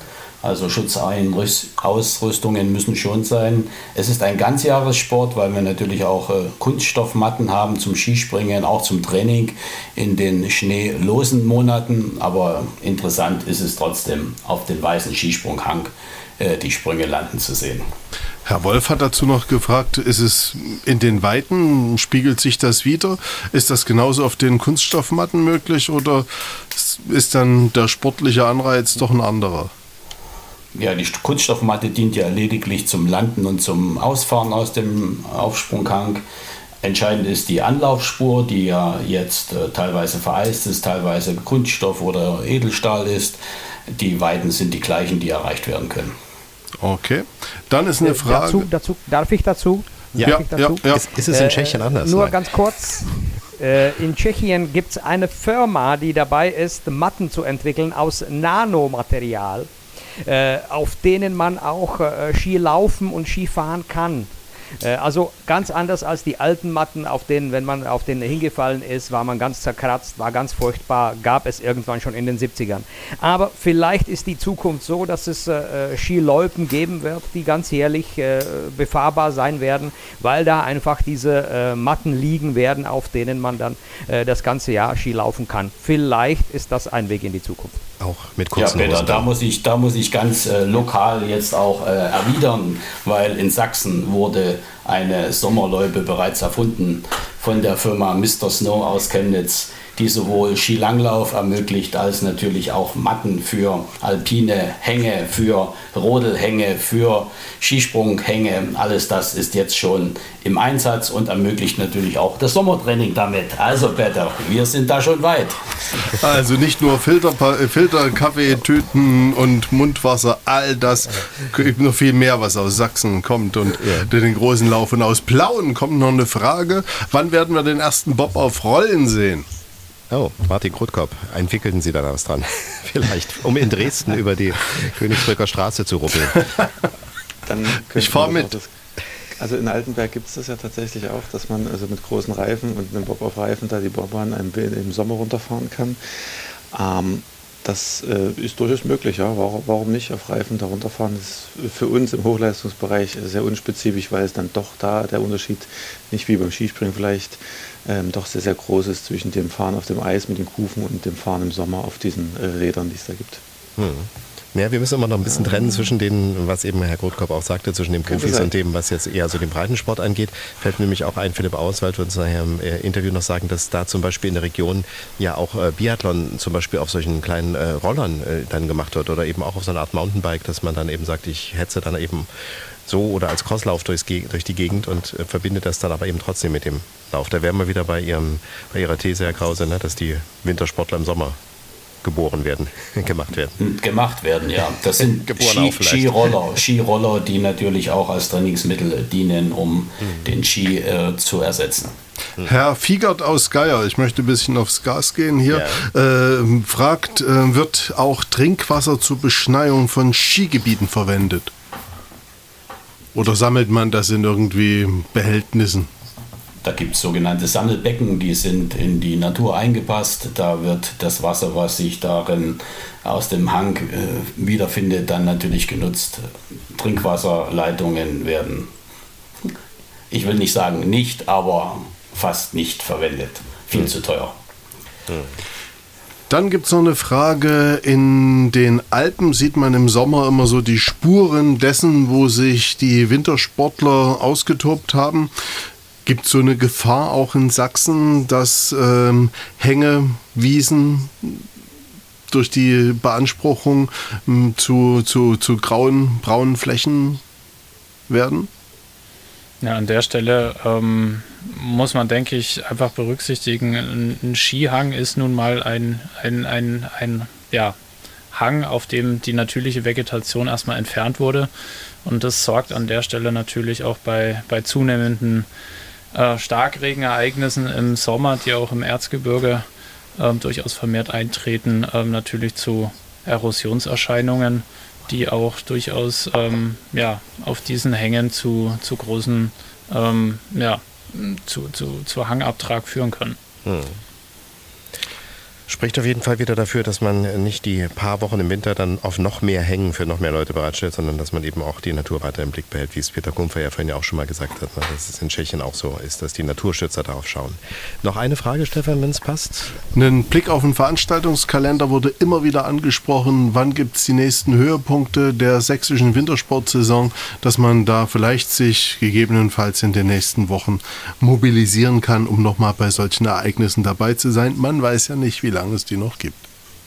Ja, möchte ich ganz schnell beantworten. Am kommenden Wochenende gibt es die sächsischen Meisterschaften in den meisten Skidisziplinen und wir haben einen weiteren internationalen Wettbewerb, einen Weltcup im Skicross, eine Premiere am 1. Märzwochenende in Oberwiesenthal. Auch darauf freuen wir uns nach dem Weltcup Skispringen in Klingenthal und der nordischen Kombination dazu äh, ist das ein weiterer Weltklasse-Höhepunkt und ich lade alle ein dazu, sich das anzusehen. Geiler Sport nach, diesem, nach dieser Aussage kann ja kaum noch was kommen, außer vielleicht die Abschlussrunde, die ich schon angekündigt habe. Deswegen sage ich erstmal an dieser Stelle Dankeschön, äh, Stefan. Es gab noch, äh, hatte ich vorhin vergessen zu sagen, in unserem äh, MDA Fragt Meinungsbarometer natürlich auch noch einen Aspekt, den wir jetzt nicht so sehr diskutiert haben, weil wir alle nicht die Ökonomen sind. Aber der Eindruck der meisten äh, Leute, die sich da bei den Umfragen beteiligt haben, war, dass wer jetzt schon im Intersporturlaub war, gesagt hat, das ist alles ganz schön teurer geworden. Also 80 Prozent der Befragten haben Preissteigerungen gespürt gespürt, wie wir natürlich in vielen anderen Bereichen des Lebens auch. Und äh, mehr als ein Drittel derer, die sonst früher Winterurlaub gemacht haben, haben angegeben bei der Befragung, dass sie aktuell aus finanziellen Gründen sich das verkneifen. Also auch dadurch reguliert sich natürlich etwas, weil, das kam vorhin ja auch mal durch, ähm, ich glaube, Peter Kumper hat es gesagt, äh, ein bisschen die Gefahr besteht, dass man vielleicht für die besser situierten ähm, das einfacher ist, sowas dann eben auch noch in Kauf zu nehmen, wenn es teurer wird. Das war's von mir, aber die Frage ist natürlich noch an Sie. Jetzt hat Herr Krause gerade eben als letzter gesprochen, hat wahrscheinlich noch Schwung. Was würden Sie ganz gerne noch zum Ende unserer Gesprächsrunde mitgeben? Schnee von gestern, Sachsens Wintersportgebiete, wie aufgestellt, wo geht's hin? Wie sehen Sie es? Ja, ich sehe es ganz einfach. Wir Wintersportler bleiben weiterhin optimistisch, den schönsten Outdoor-Sport auch in Zukunft weiter ausführen zu können. Gut, Herr Grotkopf, da können Sie wahrscheinlich in dasselbe Horn mit hineinstoßen. Ja, ohne Frage. Auch im, im Spitzensportbereich ist es ganz entscheidend, dass äh, jetzt aber an der Bobbahn Altenberg Investitionen getätigt werden, die schon äh, abgestellt sind, ähm, was noch in größerer Ordnung passieren muss, um einfach äh, hier konkurrenzfähig zu bleiben und das Aushängeschild auch in, in nicht nur in Deutschland, sondern äh, weltweit, sage ich mal, zu sein. Für die Region ist der Spitzensport auch an diesem Standort ähm, sehr, sehr wichtig und mhm. für Sachsen. Ähm, Im Breitensport, glaube ich, ist es so, dass wir äh, uns insgesamt flexibler aufstellen müssen vielleicht und sagen, okay, wenn jetzt kein Schnee liegt, dann machen wir eben einen Crosslauf äh, daraus oder gehen äh, am Wochenende wandern. Dann äh, denke ich, kommt man damit auch hin, dass wir nicht permanent irgendwas äh, zu sonstigen Temperaturen beschneiden müssten. Ja, also auf die richtigen Dinge konzentrieren und da dann gezielt eben auch äh, eine gewisse Exzellenz aufbauen. Peter Kumpfer frage ich mal rüber nach Tschechien. Wie ist Ihre Einschätzung? Schnee von gestern, die Wintersportgebiete diesseits und jenseits der sächsischen Grenze im Umbruch oder schon auf einem guten Weg? Ich glaube, wenn man sich jetzt äh, darauf konzentriert, was jetzt das Angebot ist, äh, ich glaube, die Betreiber haben es so langsam verstanden und äh, bieten ein breites Spektrum von verschiedenen äh, Sachen an, die man auch halt in den Tagen nutzen kann, wenn es keinen Schnee gibt oder wenn das Wetter einfach nicht mitspielt. Also äh, in äh, diesem Sinne vielleicht irgendwann in 20 Jahren auf Matten äh, Skifahren, äh, dabei mal mit dem Fahrrad unterwegs sein und auch mal wandern, äh, Schnee hin oder her. Äh, vielleicht ist da äh, dann der Schnee wirklich nur so ein äh, schönes Häubchen oben auf der Torte und wenn es den halt nicht gibt, kann man sich auch auf andere Weise nicht nur in Tschechien gut vergnügen. Ja, eines Tages sind wir vielleicht so weit, dass wir sagen, wir rufen da an und sagen, hier ist Schnee auf der Loipe, der muss weg. da hat es geschneit die Nacht und ich war darauf gar nicht ja. eingestellt. Gut, Florian Kerl, Sie sind ja nun aus äh, ein bisschen anderen Blickwinkel darauf, indem sie die Dinge hauptsächlich beobachten und äh, ja, katalogisieren ist das falsche Wort, sondern ein bisschen sortieren und einschätzen können im Sächsischen Landesamt für Umwelt, Landwirtschaft und Geologie. Wie ist Ihre Einschätzung? Schnee von gestern, Sachsens Wintersportgebiet im Umbruch. Äh, werden wir 2051 sagen, die Prognosen hatten recht? Oder, oh je, es ist noch ganz anders gekommen? Oder, ach nö, ganz schön so. Ähm, naja, an der Stelle muss ich jetzt, äh, muss ich an, ja, ich habe die Rolle des Spielverderbers heute sicherlich, ähm, aber auch wenn ich eingangs gesagt selber begeisterter Wintersportler bin. Ähm, aber es ist so, dass eben diese schneereichen Winter ähm, deutlich in ihrer Häufigkeit im Laufe des Jahrhunderts abnehmen werden. Mhm. Und das ist maßgeblich äh, eben durch die Temperaturentwicklung ähm, verursacht und die können wir relativ robust auch äh, in, die, in die Zukunft ähm, projizieren. Ähm, an der Stelle ist es einfach, ähm, denke ich, ähm, wichtig, da flexibel zu sein, um dann quasi, wenn, es die Bedingungen zulassen, ähm, dann Wintersport zu betreiben und auch ähm, schneegebundenen Wintersport zu betreiben. Aber an der Stelle fand ich äh, das Zitat von Frau Sato nochmal ganz wichtig, würde ich nochmal ganz gern aufrufen, dass man mhm. eben das Erzgebirge nicht nur auf den Schnee reduzieren kann und auch insbesondere sollte. Und das gilt auch für alle anderen äh, Skigebiete, die wir in der Region haben. Wir haben ja gehört, dass es ganz viele sind. Dann sage ich vielen Dank. Äh, Schnee sicher übrigens gilt ein Gebiet erst, wenn es 100 Tage pro Jahr weiß ist. Und da sind wir, glaube ich, mittlerweile tatsächlich ziemlich davon entfernt. Das war sie, unsere Gesprächsrunde mit Heiko Krause, Präsident des Skiverbands Sachsen und Vizepräsident im DSV, Florian Kerl vom Sächsischen Landesamt für Umwelt, Landwirtschaft und Geologie, Petre Kumpfe, Journalistenkollege aus Tschechien, Martin Grothkorb, Unternehmer und Olympiasieger im Viererbob und zu Beginn auch mit Diana Sartor, der früheren Biathletin und Pensionsbetreiberin aus Altenberg. Ein weiterer Pensionsbetreiber kommt gleich hier im Interview zu Wort. Insgesamt habe ich ja drei Gespräche für diesen Podcast geführt. Neben diesem auch eins mit einem bergverrückten Naturschützer, der den Menschen die Berge näher bringen will, weil Verständnis und Verliebtheit aus seiner Sicht mehr bringen als Verbotsschilder. Zuerst kommt aber ein alter Skihase zu Wort, einer, der den Tiefschnee liebt und der seit seiner Kindheit mit dem Wintersport in Sachsen verbunden ist. Und er gibt sein umfangreiches Wissen auch gern weiter, auf dem Skihang, bei speziellen Reisen und zuletzt auch in Buchform. Wolfgang Kieslich ist seit Anbeginn Mitglied im Deutschen Skiverband und er vermittelt eine Technik, die man sonst kaum irgendwo gezeigt bekommt. Soft Skiing. Darüber habe ich mit ihm gesprochen, aber auch über seine Qualitäten als Entertainer. Unter anderem moderiert er in Eibau den Bierzug, aber auch als Musiker ist er unterwegs. Und ich wollte von ihm wissen, was diese vielen Facetten des Wolfgang Kieslich miteinander zu tun haben. Also das gehört zusammen. Die Skischule, die habe ich angefangen, nachdem ich in Oberwiesenthal aus dem Hochleistungssport zurückgekommen bin. Dann ging es auch los mit einer Band. Also war erstmal so eine Studentenband und dann habe ich angefangen, selber Musik zu machen. Also gute alte Bob Dylan-Besetzung, Mundharmonika, Gitarre und auf meinem linken Fuß habe ich noch ein Mikrofon getebt. Und wenn ich da so ein bisschen mit dem Fuß wippel, dann macht es im Hintergrund ähm, Bum Bum. Und da dinge ich tatsächlich immer noch durch die Lande und spiele so von Dorffest, Stadtfest bis zur Geburtstagsfeier. Und das ist tatsächlich mein zweites Standbein. Und im Winter ist eben Waltersdorf die Skischule und da haben wir im, im Schnitt ungefähr drei bis vier Wochen zu tun.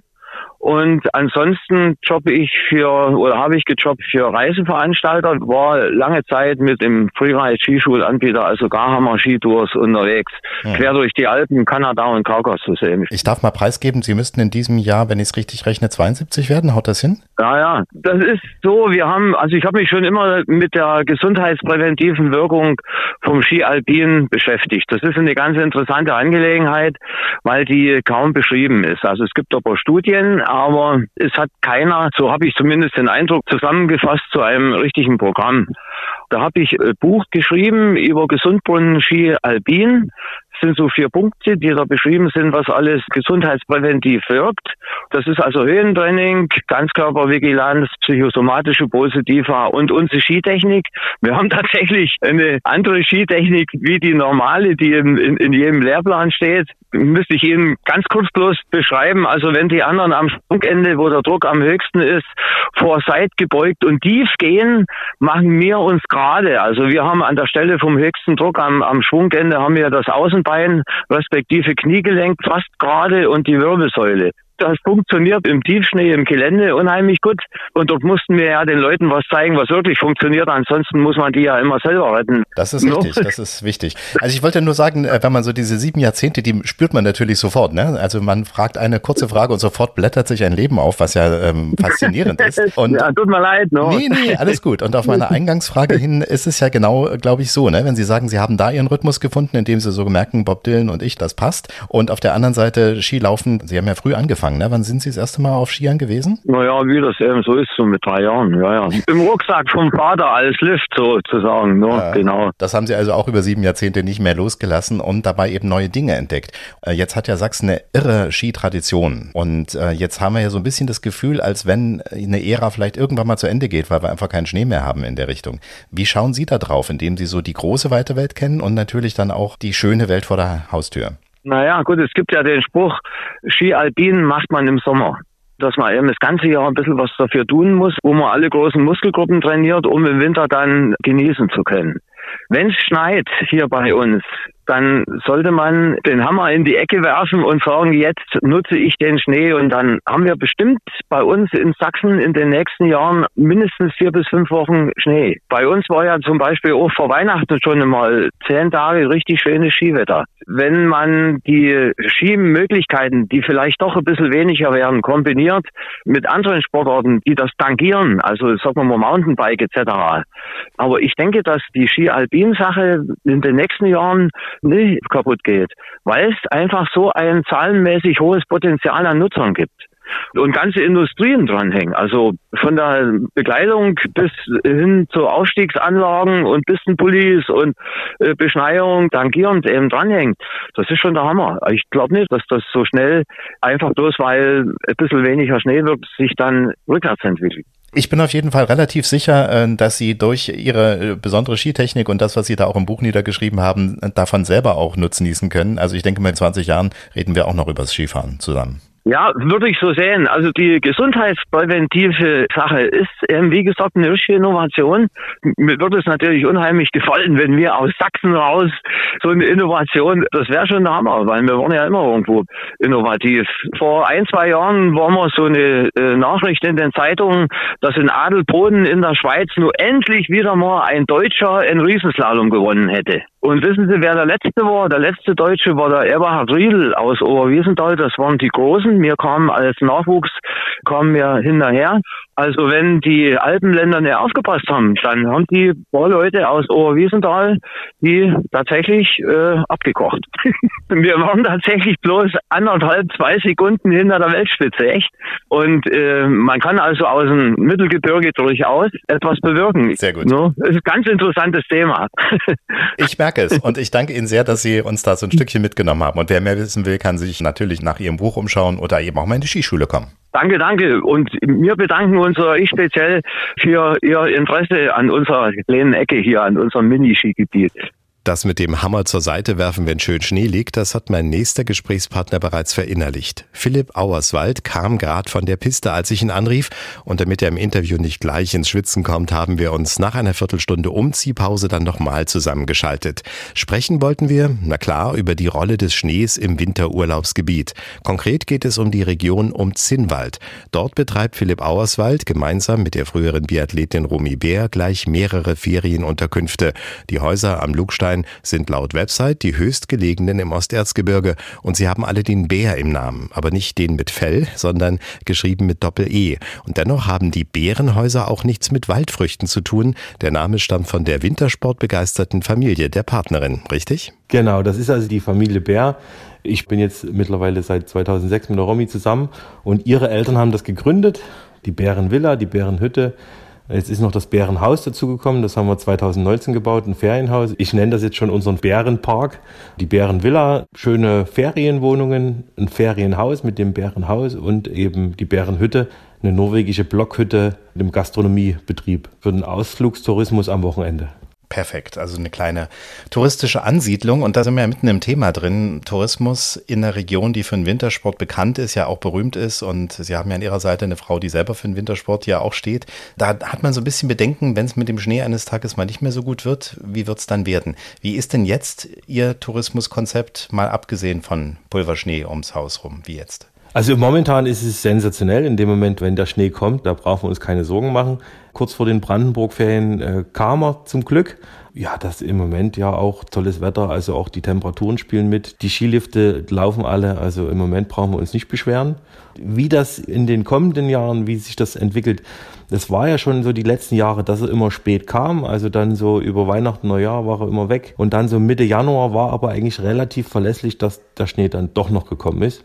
Und in den vergangenen drei Jahren hatten wir dann auch relativ lange Saison. Ende März war dann also wirklich noch der Wintersport gut möglich bei uns. Jetzt klang das so, wenn Sie sagen, die Brandenburger, die Berliner, wahrscheinlich, vermute ich mal, sind da auch einige Stammgäste mittlerweile dabei. Sind die so sehr schneeabhängig, dass sie dann auch notfalls am Freitag anrufen und sagen, wir kommen jetzt nicht, weil kein Schnee da ist? Also dieses Jahr hatten wir, also war es schon extrem voll. Da hätten wir also bestimmt fünfmal belegen können hat man auch gesehen in Altenberg am Lift. Also das war schon, die Woche war, das war schon Ausnahmezustand. Zwischen Weihnachten und Neujahr war es tatsächlich so, dass viele noch storniert haben, so, ja, die Oma ist krank geworden oder Corona ist immer noch so eine schöne Ausrede, denn ja, ja, ähm, positiver Corona-Test, da kann man nicht viel sagen. Da war es tatsächlich so, als sich abzeichnete, dass eher eine grüne Weihnacht wird als eine weiße. Da braucht man halt gute Buchungsvereinbarungen, die einem dann nicht in Regen stehen lassen. Klingt im Moment noch so ein bisschen wie Daumendrücken, dass auch jedes Jahr tatsächlich die Winterverhältnisse so sind, dass sie funktionieren. Wenn es dann doch mal anders käme, reden wir jetzt mal über einen Zeitraum von den nächsten 10, 20 Jahren, hätten Sie dann auch Ideen, wie Sie Ihre Gegend noch ein bisschen anders schmackhaft machen können, außer als Wintersportort? Wir haben die Bärenhütte 2009 gebaut. De facto gab es da nur eine Wintersaison. Es war damals eine ganz kleine Verkaufshütte. Da gab es dann den Glühwein und die Waffeln. Und das war de facto wirklich nur ein Wintergeschäft. Durch die Blockhütte, die wir dann 2009 gebaut haben, haben wir das tatsächlich so entwickelt, dass es auch ein Sommergeschäft ist und auch gerade in Verbindung mit dem Biathlon, wo wir immer wieder sagen, hey, kommt doch und macht doch im Sommer auch Biathlon. Und da gucken einen die Leute groß an, ja, wie soll man denn im Sommer äh, Biathlon machen? Es ist eine schöne Sache eben im Crosslauf oder mit dem Fahrrad oder mit Kickrollern. Also da gibt es eine Fülle an Möglichkeiten. Und natürlich sind die Temperaturen viel, viel angenehmer. Im Winter, also das unterschätzen auch viele, die teilweise aus Dresden kommen. Da sind dann so vielleicht mal so zwei, drei Grad in Dresden und hier oben sind dann doch bei Wind minus sechs, sieben Grad und äh, da ist so eine Anzugsjacke beziehungsweise Mantel und eben ein paar ähm, Ausgehschuhe nicht das richtige Material, um da hier oben Wintersport zu betreiben. Und im Sommer ist das also alles viel, viel entspannter. Und das versuchen wir auch immer so schon zu propagieren, hey, kommt doch zum Biathlon auch mal im Sommer. Aber das ist halt auch eben wichtig, dass man erstmal so ein Angebot schafft. Dann braucht man natürlich einen gewissen Atem, das auch durchzuhalten, dass es sich dann irgendwann auch rumspricht. Und ähm, dann wird es aber auch angenommen. Ne? Aber man braucht eben diese Angebote. Würden Sie sich da mehr Unterstützung wünschen durch Tourismusvereine oder vielleicht auch sogar durch einen Freistaat, der dann einfach mal noch stärker sagt, ey, unsere Wintersportorte sind auch im Sommer eine gute Idee? Ja, da gibt's ja auch schon Projekte vom Freistaat, wie äh, zum Beispiel So geht sächsisch, die eben die Fülle zeigen, was eben bei uns alles möglich ist, Sommer wie Winter. Aber was ich halt immer wieder sehe, sind vor allen Dingen Einzelkämpfer, die solche Angebote schaffen, die letztendlich den Unterschied machen. Kein Tourist kommt in den Kurort nur, weil am Ortseingangsschild Kurort steht. Es muss ein Angebot dahinter stehen. Und da ist wichtig, eben diese Einzelkämpfer auch zu unterstützen, die nicht hungern zu lassen, wenn es um Genehmigungsverfahren oder was auch immer geht denn die machen am Ende auch den Unterschied. Es gibt ja auch viele Möglichkeiten bei uns hier oben, also schöne Mountainbike-Touren, die man machen kann. Golfplatz, deutsch-tschechische Zusammenarbeit hier oben im, im, Grenzgebiet eigentlich. Aber da gucken natürlich oftmals die Deutschen, ich sehe das auch bei Freunden, die aktiv sind in Oberwiesenthal, die gucken noch viel mit einem äh, weinenden Auge Richtung Tschechien, weil in dem Moment, wo in Oberwiesenthal noch geklagt wird und geguckt wird, dass da das eine oder andere Projekt noch durchgehen kann. In der Zeit wird in Tschechien eben ein Bikepark gebaut und ein neues, fast neues Skigebiet eröffnet. Da sind wir da halt noch ein bisschen hinterher. Und das ist natürlich eine Sache, wo man eben klar eine gewisse politische Unterstützung braucht und von Seiten der Verbände, ob das der Naturschutzbund ist, ob das der Forst ist. Und, und da gibt es oftmals eben Streitigkeiten, beziehungsweise sind die Fronten so verhärtet, dass es da einfach nicht weitergeht. Ja, und als Destination, dass man sagt, man schläft bei Ihnen, aber man nutzt auch die Angebote in Tschechien, wäre sowas denkbar oder ist das einfach zu weit weg und äh, zu ungünstig? Nee, das auf jeden Fall. Das machen wir auch schon und wir haben da auch schon Partner, mit denen wir zusammenarbeiten. Also das ist das äh, zum Beispiel das Golfhotel, der Golfplatz, der ja wirklich direkt 400 Meter Luftlinie eigentlich entfernt ist. Das muss man natürlich nutzen und das auf vielen Ebenen und auch deutsche Anbieter, wie zum Beispiel der Betreiber des Skilifts und der Sommerrodelbahn in Altenberg, die haben schon lange auch erkannt, dass man da auch Richtung Tschechien denken muss und dort auch in die Werbung gehen muss. Oder wenn man die, die Reha-Klinik in Altenberg sieht, die haben natürlich auch tschechische Angestellte.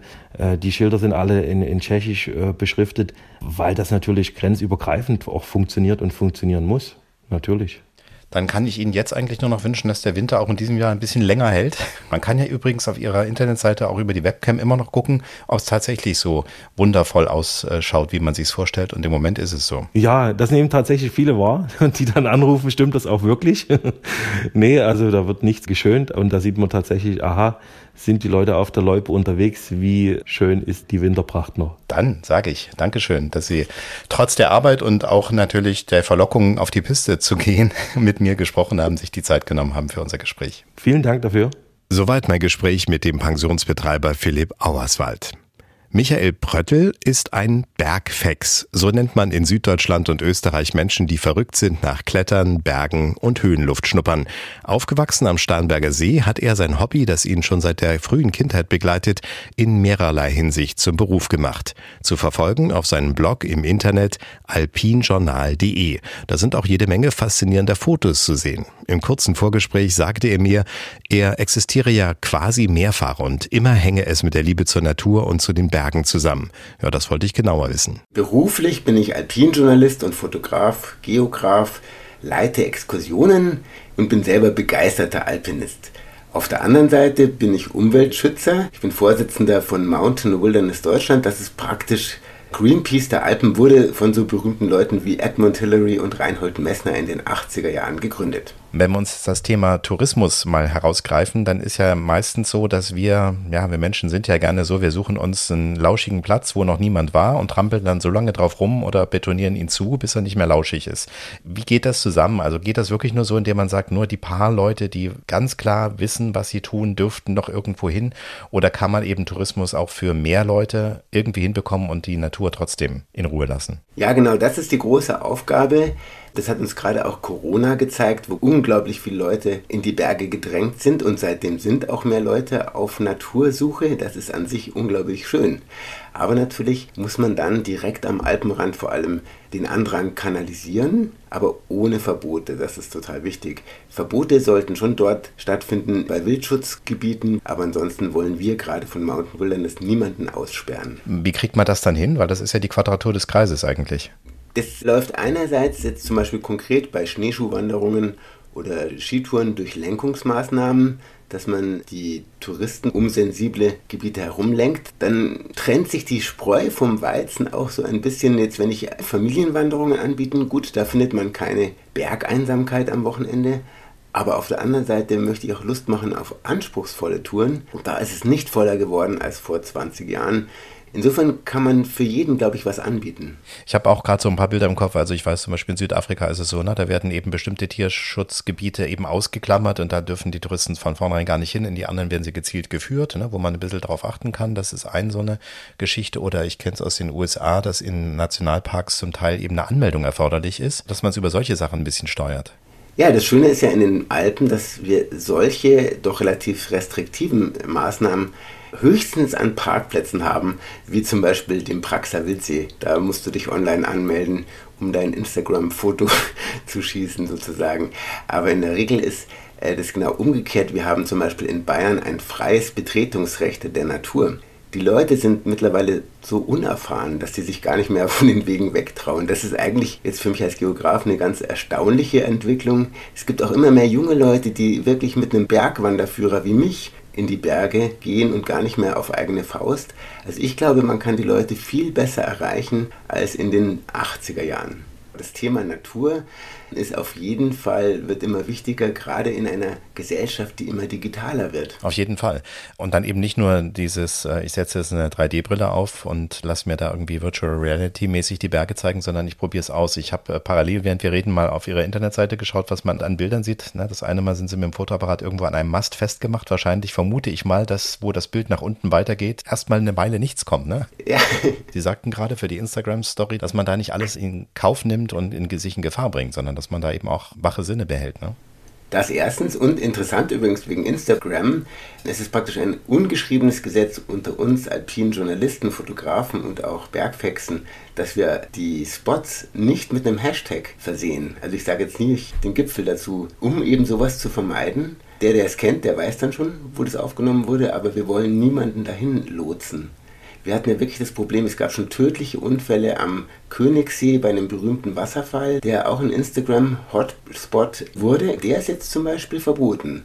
Also in Nationalparks, das ist die Ausnahme in Bayern, gibt es durchaus ein Wegegebot und dann auch gegebenenfalls ähm, Betretungsverbote.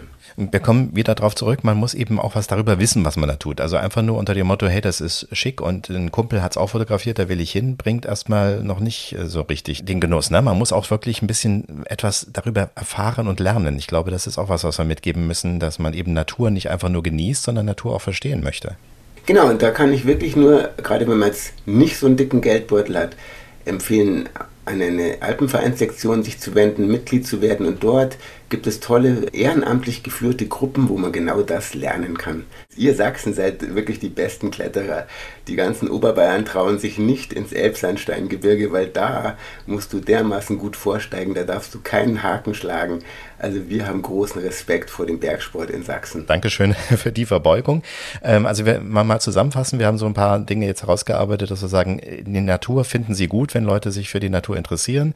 Dabei aber bitte natürlich mit Sinn und Verstand unterwegs sein und nicht alle auf einen Honigtopf zufliegen, sondern eben dann schauen, ob man vielleicht auch mal was Neues entdeckt, was man dann selber zu einem Spot erheben kann. Genau, und eine ganz wichtige Sache ist ja gerade wegen der Klimawandeldiskussion die Anreise. Also wenn es geht, öffentlich anreisen und eben nicht nur als Tagestour, sondern auch vielleicht für zwei, drei Tage mit Übernachtung, damit auch ja, der Tourismus vor Ort eine Wertschöpfung hat gleich mal eine ganze Urlaubswoche nehmen. Ja, weil dann entdeckt man eben mit diesem etwas Slow-Ansatz ne, eben auch mal plötzlich ganz andere Sachen, als wenn man immer nur äh, zu dem, was schon eh alle kennen, hinrennt. Ein Aspekt, den würde ich ganz gerne noch mit Ihnen besprechen, dass wir ja auch so sagen, mh, hm, die Klimaentwicklung führt dazu, dass wir eben nicht mehr den Dauerwinter haben, sondern eben nur mal so kurze Momente.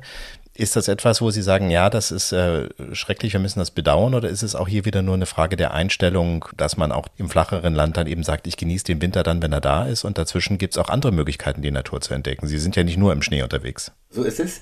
Ich habe früher immer Schneeschuhwanderer belächelt, weil ich leidenschaftlicher Skitourengeher bin, eigentlich. Aber mit Schneeschuhen kannst du den ganzen Winter über im Gebirge glücklich sein.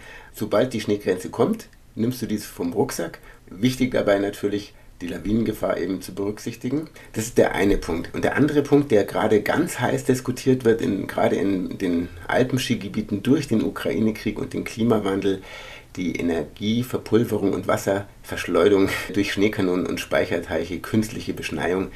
Da bin ich auch der festen Überzeugung, dass das kein Zukunftsmodell ist für Orte wie Garmisch-Partenkirchen, die gerade mal auf 800 Meter liegen. Das sagen auch alle Klimaforscher wenn Skitourismus auf Pisten mit künstlicher Beschneiung dann auf höher gelegenen Gebieten. Ich bin jetzt kein Fachmann, aber ich könnte mir vorstellen, die Idee mit Schneekanonen die Saison zu verlängern oder ne, nach vorne und nach hinten kommt ja eben aus einer Zeit, wo wir eigentlich einen an sich ziemlich stabilen Winter haben mit so kleinen Flächen dazwischen. Aber jetzt haben wir kaum noch Winter, jetzt versuchen wir künstlich einen herzustellen. Das führt die ganze Geschichte ja ad absurdum, finde ich. Genau, die Mittelgebirge in Deutschland, die Skigebiete, die waren damit schon immer viel flexibler. Die haben dann auch immer auch auf alternative Modelle gesetzt. In Garmisch, in Mittenwald, in Oberstdorf wird halt einfach brutal daran festgehalten, an diesem alten Denken. Es ist auch verständlich, da hängen viele Arbeitsplätze dran, aber wir brauchen da einen tiefgreifenden Strukturwandel und es gibt tolle Beispiele, auch am Alpenrand. Bergsteigerdörfer nennen die sich Ramsau, Schleching, Sachang. Die setzen auf einen sanften Tourismus und die haben kein Problem mit nicht mehr zurückgezahlten Investitionen und haben auch kein Problem, dass Leute sauer sind, wenn kein Schnee liegt, weil deren Gäste wollen vor allem eins, Natur.